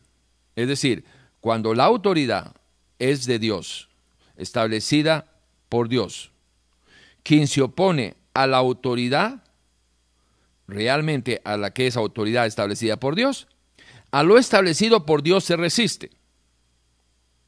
Va en contra de la voluntad de Dios cuando una persona escucha o recibe una orden, ojo, una orden, aquí está hablando de, gobiernos este, eh, políticos, ¿verdad? No, no está hablando de, la iglesia ahorita. Eso, es, eso usted le puede buscar el paralelo, pero ahorita el tema no está ahí. Entonces, si un presidente, que es una autoridad puesta, si es que lo puso Dios, o una autoridad que lo pone Dios, y te dice algo del mandamiento de Dios, porque la autoridad delegada de Dios habla conforme al que le dio la, autoridad, es decir, de Dios. Y uno se resiste a eso, a lo que le está diciendo, se está resistiendo a Dios. ¿Por qué? Porque es la autoridad delegada de Dios y está hablando conforme a la voluntad, a las leyes de Dios. Por eso es. De modo que quien se opone a la autoridad, a lo establecido por Dios, resiste. Y los que resisten acarrean condición para sí mismos. ¿Ok? Ahora, esto de la desobediencia a la palabra de Dios, porque no puede, no puede ejercer, un embajador de un país no puede ejercer, eh, perdón, no puede tratar de establecer sus propias leyes. El embajador de un país se rige por las leyes de su gobierno. El que es autoridad delegada de parte de Dios va a hablar conforme a la palabra de Dios, es decir, leyes. Y esas leyes no se establecen cuando aparece el, gobernador de turno o la autoridad de turno, no. Esto que está hablando de, ¿cómo se llama?, del versículo 2, de que el que se resiste, o sea, es que el que desobedece, mejor dicho, a, la, autoridad de Dios, a la, a la, ley de Dios, acarrea condenación. Y, eso que ya estaba hecho, claro, por supuesto. No puede, no puede haber este, penalidades si no hay primero las leyes. Bueno, y si nos vamos al libro de Deuteronomio, capítulo 28, del versículo 1 al 14, Dios establece sus leyes para que sean institucionalmente utilizadas durante toda la historia hasta su regreso. Y él dice, primera, de, eh, perdón, primera, eh, Deuteronomio 28, del 1 al 14. Si tú oyes mis estatutos, si tú oyes mis decretos, si tú oyes mis leyes y no las pones en obra, si quieres lo, actualizamos, y te resistes, ¿sí? Y, y, perdón, y obedeces, entonces, si tú oyes los decretos, las leyes y los mandamientos y obedeces, bendito serás en tu entrada, en tu salida y en todo lo que hagas. Deuteronomio 28 del 15 en adelante. Pero si te resistes, si oyes los decretos, oyes los mandamientos, si te resistes, si, si no obedeces, entonces maldito será tu entrada, maldita tu salida, etcétera, etcétera. Que es lo que aquí de una manera u otra lo está diciendo. De modo que se opone la autoridad, a lo establecido, ¿verdad? las leyes de Dios, cuando se habla de la autoridad no se está hablando de la persona, sino de las leyes que se están eh, promulgando a lo establecido por Dios resiste, y los que resisten acarrea condenación para sí mismos. Entonces de ahí sigue diciendo ya, porque los magistrados no están para infundir temor al que hace el bien, sino el malo. ¿Quieres pues no temer a la autoridad? Haz lo bueno, haz la, la buena y tendrás alabanza de ella. Y, por ahí va. Entonces, eh, esto es lo que yo quería más o menos eh, tratar de entender, tratar de entender con, eh, con ustedes con ustedes eh, Romanos 13. Y si usted me dice, hermano, ¿y, qué pasa si no le creo? Eh, no pasa nada. ¿Y qué pasa si le creo? pues de este vas a tener un punto, un punto seguro, un ancla seguro en, tu, en tus doctrinas, eh, en el sentido de que esto, es, esto es una pequeña, pequeño desglose, un pequeño, una pequeña interpretación de Romanos 13, eh, en el cual no menoscabo ni, ni, ni, minimizo ni deterioro en nada la justicia del Dios justo, que, que no se junta, no se une, no, no trabaja, no, no hace nada, con los injustos. Y eh, termino leyéndoles este, esto de la... Aquí tengo un punto que es, importante. Todo es importante. ¿Me había dicho algo, mamá? Ah, qué bueno, qué bueno, qué bueno. Ok. Ok. Eh, esto de la autoridad delegada, aquí lo tengo, no sé por qué está tan abajo, pero bueno, es que ayer, anoche terminé a las 2 de la mañana y hoy me levanté a las 6, 5 eh, y 45 para ser preciso. Eh, entonces, de ahí sí se me, olvidó pasarlo para arriba. Vamos a ver. ¿Qué significa autoridad delegada de Dios? Bueno, podríamos ubicarlo en, ubicarlo en dos líneas. La primera son aquellos, eh, la, autoridad delegada, ¿no? Son, la autoridad delegada son aquellos pecadores arrepentidos que justificados por la fe en el Evangelio de Jesús, fueron lavados por su sangre preciosa y los llamó Dios a servir en su obra, delegándole una autoridad condicionada a la fidelidad a su palabra. Ese es el primer término. En segundo término, eh, acerca de la autoridad delegada, diríamos una autoridad delegada de oficio. ¿Cómo de oficio? Sí, todo hijo de Dios, toda hija de Dios, ejerce esa autoridad delegada por Dios de oficio cuando tiene conocimiento de un pecado y habla conforme a la palabra de Dios para establecer la justicia de Dios en el pecador, tratando de llevarlo a través de la voluntad y de la ley de Dios y de, la palabra de Dios al arrepentimiento. Entonces, un, todo, todos, todos los hijos de Dios, usted que me está escuchando, de oficio, si es que no tiene un llamado, si tiene un llamado, entonces este, eso es diferente, ¿verdad? Eh, se va a ver el fruto de su llamado, si va a pastorear, si va a servir al Señor a tiempo completo. Pero de oficio puede ser usted también, no, puede ser no, es. Usted tiene que entender que de oficio usted también es una autoridad delegada. ¿En qué sentido? Que cuando usted vea a un pecador, sea un chino, un africano, un nicaragüense, un peruano, quien sea, usted tiene la autoridad de hablarle en el nombre de Dios. ¿De hablarle qué? Lo que Dios quiere, lo que Dios habla y lo que Dios espera que uno le diga a un pecador, llevarlo al arrepentimiento. Eso es.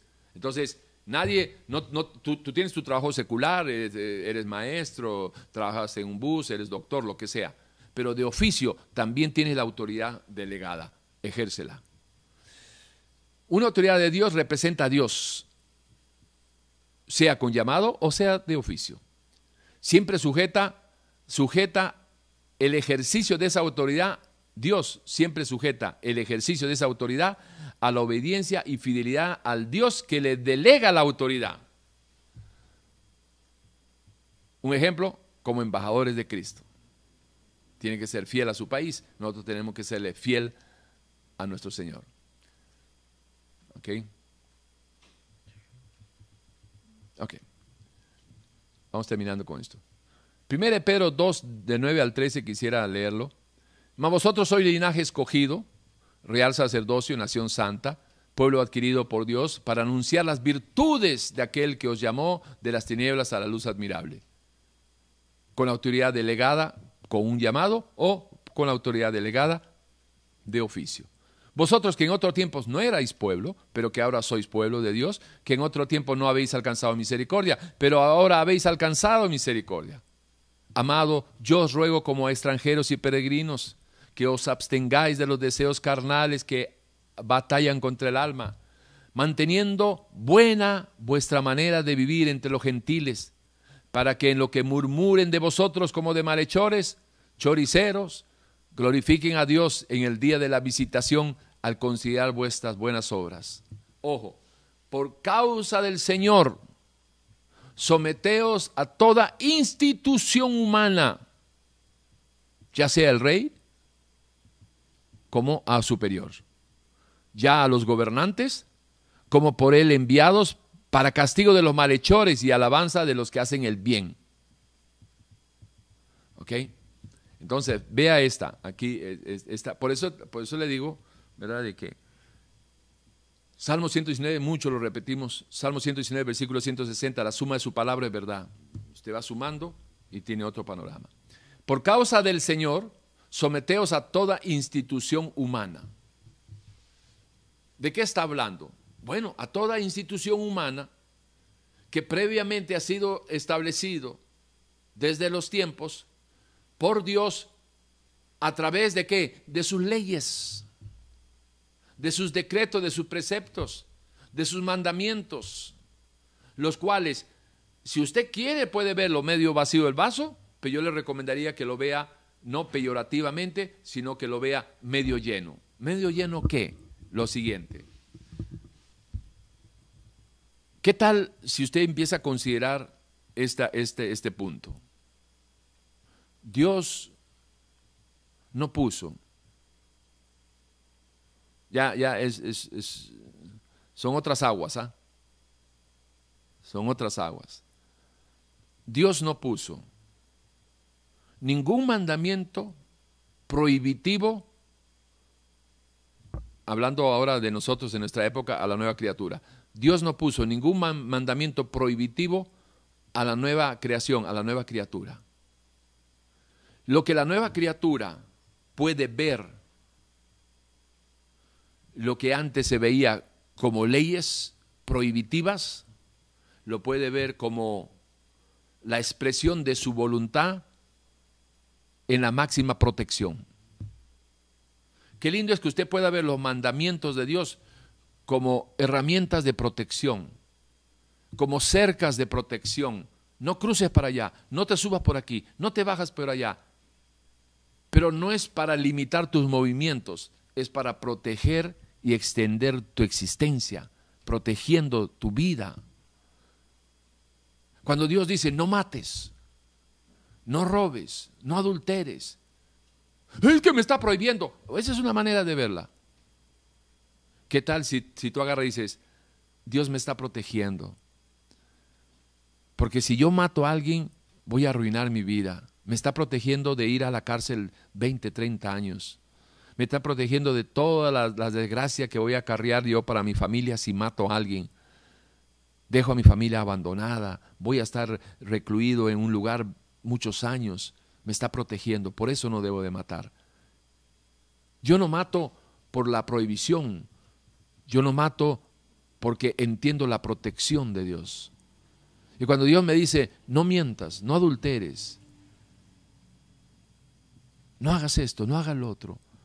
Me está protegiendo de todos los males si es que me brinco la cerca de la protección. Si es que me paso al otro lado. Si es que piso tierras extrañas. Tierras lejanas. Por eso el Señor dice, no te aparte de mí, apartado de mí nada puedes hacer. No es un mandamiento, es protección. No es algo prohibitivo, peyorativo, es protección, es lo bueno para ti. El no de Dios es lo más positivo para mi vida. Por eso, sométase a toda institución humana entendiendo que Dios sí estableció las instituciones de gobierno para que todo aquel que las aplique pueda tener a un pueblo con gozo y alegría. Pero entendiendo que la humanidad no quiere ni a Dios, menos va a querer sus leyes. Entendiendo eso, van a venir impíos, ¿verdad? van a venir hombres, y en algunos casos mujeres, a sentarse en el trono de la justicia de Dios establecida, instituida desde el principio, pero no van a gobernar conforme al corazón de Dios. No van a gobernar conforme al corazón de Dios. Ese es el punto. Proverbio 29, 2. Cuando los justos dominan, el pueblo se alegra. Mas cuando domina el impío, el pueblo gime. A, Mateo 22, 17 hay una, hay unas argumentaciones ahí que quisieran tenderle una trampa al Señor y le preguntaron, este, dinos Jesús, ¿es lícito dar tributo a César o no? Versículo 18 del capítulo 22. Pero Jesús, conociendo la malicia de ellos, les dijo, ¿por qué me tentáis, hipócritas? Mostradme la moneda del tributo. Y ellos le presentaron un denario. Entonces le dijo Jesús, ¿de quién es esta imagen y la inscripción? Le dijeron, de César. Y les dijo Jesús, dad pues a César lo que es del César y a Dios lo que es de Dios. Y oyendo esto se maravillaron y, dejándolo se fueron. Mire, escúcheme, Dios no anda eh, involucrado en la política, ni sus, ah, ni sus, ¿cómo se llama? Ni, ni sus verdaderos siervos, siervos, eh, la autoridad delegada, entiéndase, pastores, están involucrados con, los gobiernos, con la, con la política. Un, verdadero, un verdadero pastor, alguien que tenga su llamado, dejar, dejar el servir las almas por meterse en la, en, la, política, eso es como cambiar a la madre por una chancha.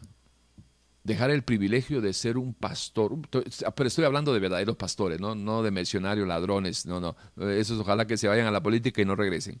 Pero yo estoy hablando de verdaderos pastores que tengan un corazoncito por las almas del Señor, que, que apacienten, que, que, que, pastoreen las almitas, que le corten el pelito, que le pongan aceitito, que realmente se preocupen por las almas y no por la lana. Jamás podríamos dejar eh, eh, de servir a Dios para servir a los hombres. Imposible. Eso es denigrarse, la, peor denigración que, que puede tener eh, un ser humano, degradarse a ese sentido, dejar de trabajar para el rey, para trabajar con, los hombres, dejar de trabajar y servir al Creador para, para servir a las criaturas. No, hombre, sea tonto, decía alguien por ahí. Ni hablar, ni hablar. Daniel 3.6, aquí hay, aquí hay una de las, ¿se acuerdan que yo les había dicho de que se interpreta literalmente un pasaje hasta que no entren en conflicto con otros. Es decir, si lo que se está interpretando es la voluntad de Dios, literalmente es aceptable mientras no eh, choque con la voluntad de Dios en otro pasaje. ¿sí? O sea, que no haya contradicción porque la Biblia no se contradice, porque Dios es inmutable. Bueno, resulta de que eh, había unos varones judíos en la provincia de Babilonia, Sadrach, Mesach y Abednego. Y eh, bueno, estaban ahí con Nabucodonosor y todo el asunto. Y resulta que eh, Nabucodonosor se le ocurre hacer una estatua de oro altísima y que todo el, pueblo, cuando escuchen este, el sonido de la bocina, se tenían que postrar y adorar. ¿sí? Y entonces eh, estos tres eh, judíos, Sadrach, Mesach y Abednego, eh, dijeron que no, ellos no se iban a, a postrar delante de un ídolo. Y bueno, eso llegó noticias a, los oídos de Nabucodonosor. Y viene, eh, Dios, eh, viene Nabucodonosor, los llama y le dice, bueno, ok muchachos, la cosa está así. Si ustedes no se postran, eh, no va a haber Dios quien lo libre a ustedes. Yo soy el rey, estoy dando un, decreto, una orden, todo el mundo se tiene que postrar. Y entonces este, los muchachos le dijeron, versículo 16 del capítulo 3 de Daniel. Entonces en el versículo 16 le dice los muchachos, no es necesario que te respondamos sobre este asunto. He aquí nuestro Dios a quien servimos puede librarnos del horno de fuego ardiente, ardiendo. Y de tu mano, oh rey, nos librará.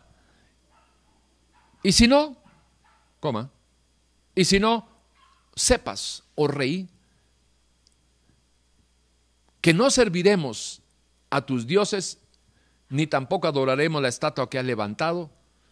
En otras palabras, no nos interesa tus leyes, tus decretos. Tenemos un Dios a quien debemos de honrar y Él nos salvará. Y si no nos salva, de todas maneras, no vamos a servírtelo. ¿Se dan cuenta? Aquí está desobedeciendo y, estaría en contradicción a lo que, a lo que este, habla Romanos 13, porque Romanos 13 dice, sométanse toda persona a las autoridades superiores, porque no hay autoridad sino de parte de Dios, y las que hay por Dios han sido establecidas. De modo que quien se opone a la autoridad y a lo establecido por Dios, y los que lo resisten, acarrean condenación. Aquí ellos dijeron, no, no señor, nada.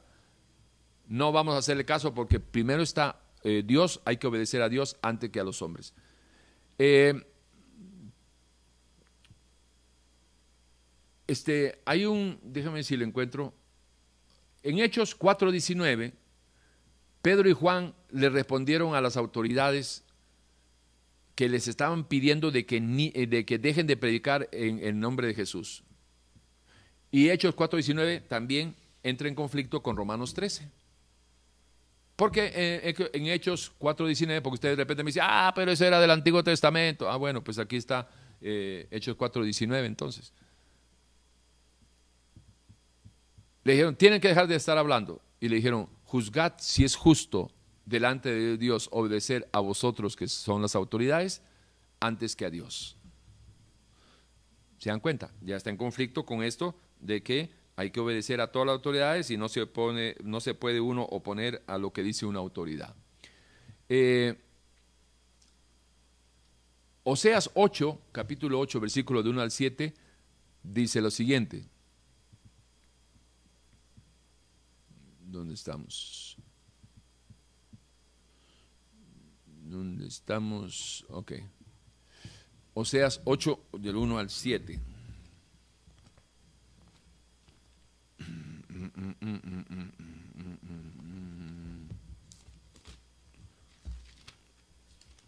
Segundito, no se me vayan. Ok.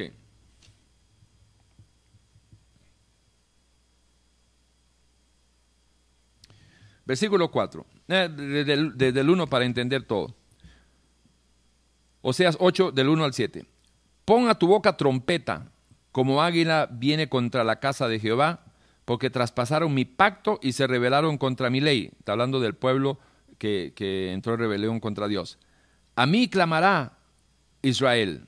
Dios mío, Dios mío, te hemos conocido. Punto. Israel desechó el bien, enemigo lo perseguirá. Ellos establecieron reyes, pero no escogidos por mí. Ya está en conflictos con Romanos 13. Pero no escogidos por mí constituyeron príncipes, mas yo no lo supe. O sea, es decir, yo no estaba en, esa escogencia, porque obviamente Dios todo lo sabe, que nada más hay que entender. De su plata y de su oro hicieron ídolos para sí, para ellos mismos destruidos. Y se enojó mi enojo contra ellos hasta que no pudieron alcanzar purificación. Y, y por ahí va. Pero lo importante es el 4. Ellos establecieron reyes, pero no escogidos por mí. ¿Se acuerdan ustedes que con el caso de Saúl? ¿Sí? Bueno, hay, predicadores que dicen, no, es que Saúl este, lo, escogió Dios. Dios. Dios. no lo escogió. Fue el pueblo que desechó este, eh, la palabra de Dios. Y entonces Dios le dijo a su profeta, ok, perfecto, no te están desechando a ti, me están desechando a mí, deje que, que escojan al rey que les dé la gana, pero le va a pasar esto. Lo van a cargar de tributo, le van a meter impuestos, le van a quitar sus tierras, van a ser esclavos, van a hacer esto y esto y esto y esto y esto. Pero déjalos, eso es lo que quieren, déjalos. Ok. ¿No me quieren a mí? Está bien. Y después fueron y escogieron, llegaron a ver a Saúl y Dios le dice a, Samuel, ese es el que, el que ellos quieren, que lo escojan. Pero Dios no fue el que lo escogió. Entienda. Y eso no es la voluntad permisiva de Dios. Porque Dios no va a ir en contra, aunque el pueblo sea injusto, Dios infiel, Dios no va a ser infiel con él mismo. Y si Él dio el libre albedrío como base y sustento de toda la creación, de que el hombre eh, tiene la libertad puesta por Dios para pensar, razonar y decidir libremente, Dios lo hará responsable sobre lo que piense, razone y decida libremente.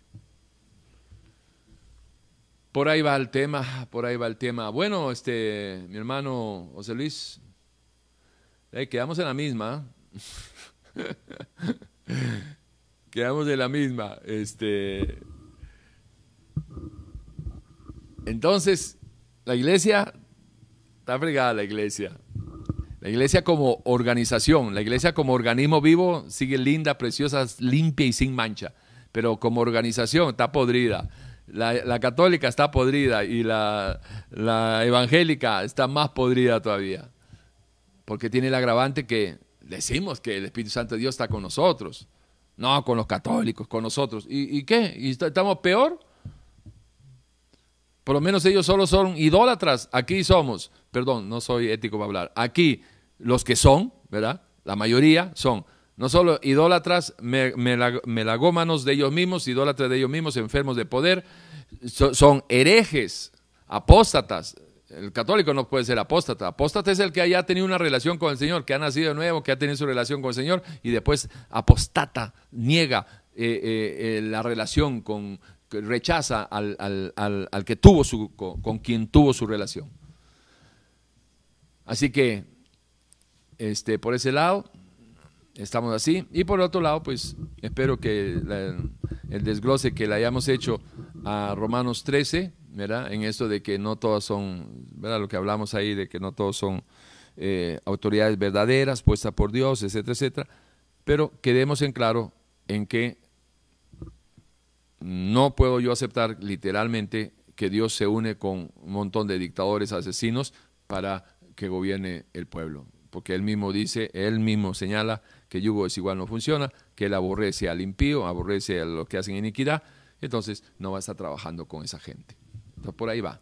Y de ahí en adelante se lo dejo como tarea que usted profundice lo que quiera profundizar, pero llegue a la conclusión que llegue, nunca haga de su definición un deterioro sobre la imagen del santo, justo Dios eterno, septiterno y todo lo lindo y bello y precioso estamos. Vamos a orar para todas aquellas personas que, están viviendo en pecado. Si usted es una de esas, quisiera recomendarle de que se arrepienta.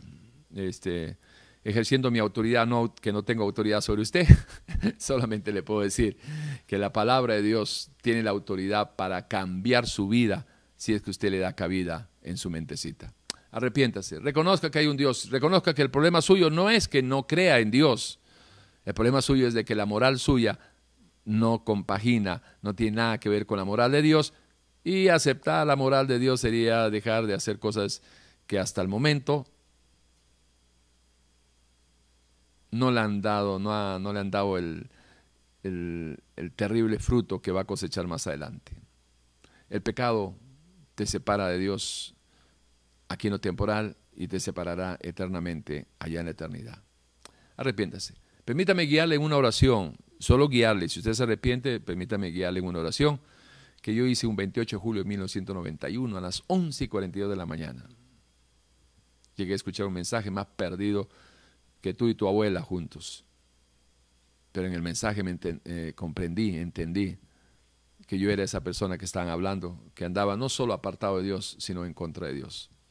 Me arrepentí genuinamente, genuinamente le pedí perdón a Dios y aquí estamos, ya 30 añitos Ahora el 28 de julio cumplimos 30 añitos de estar sirviéndole al Señor y ha sido la mejor decisión de mi vida.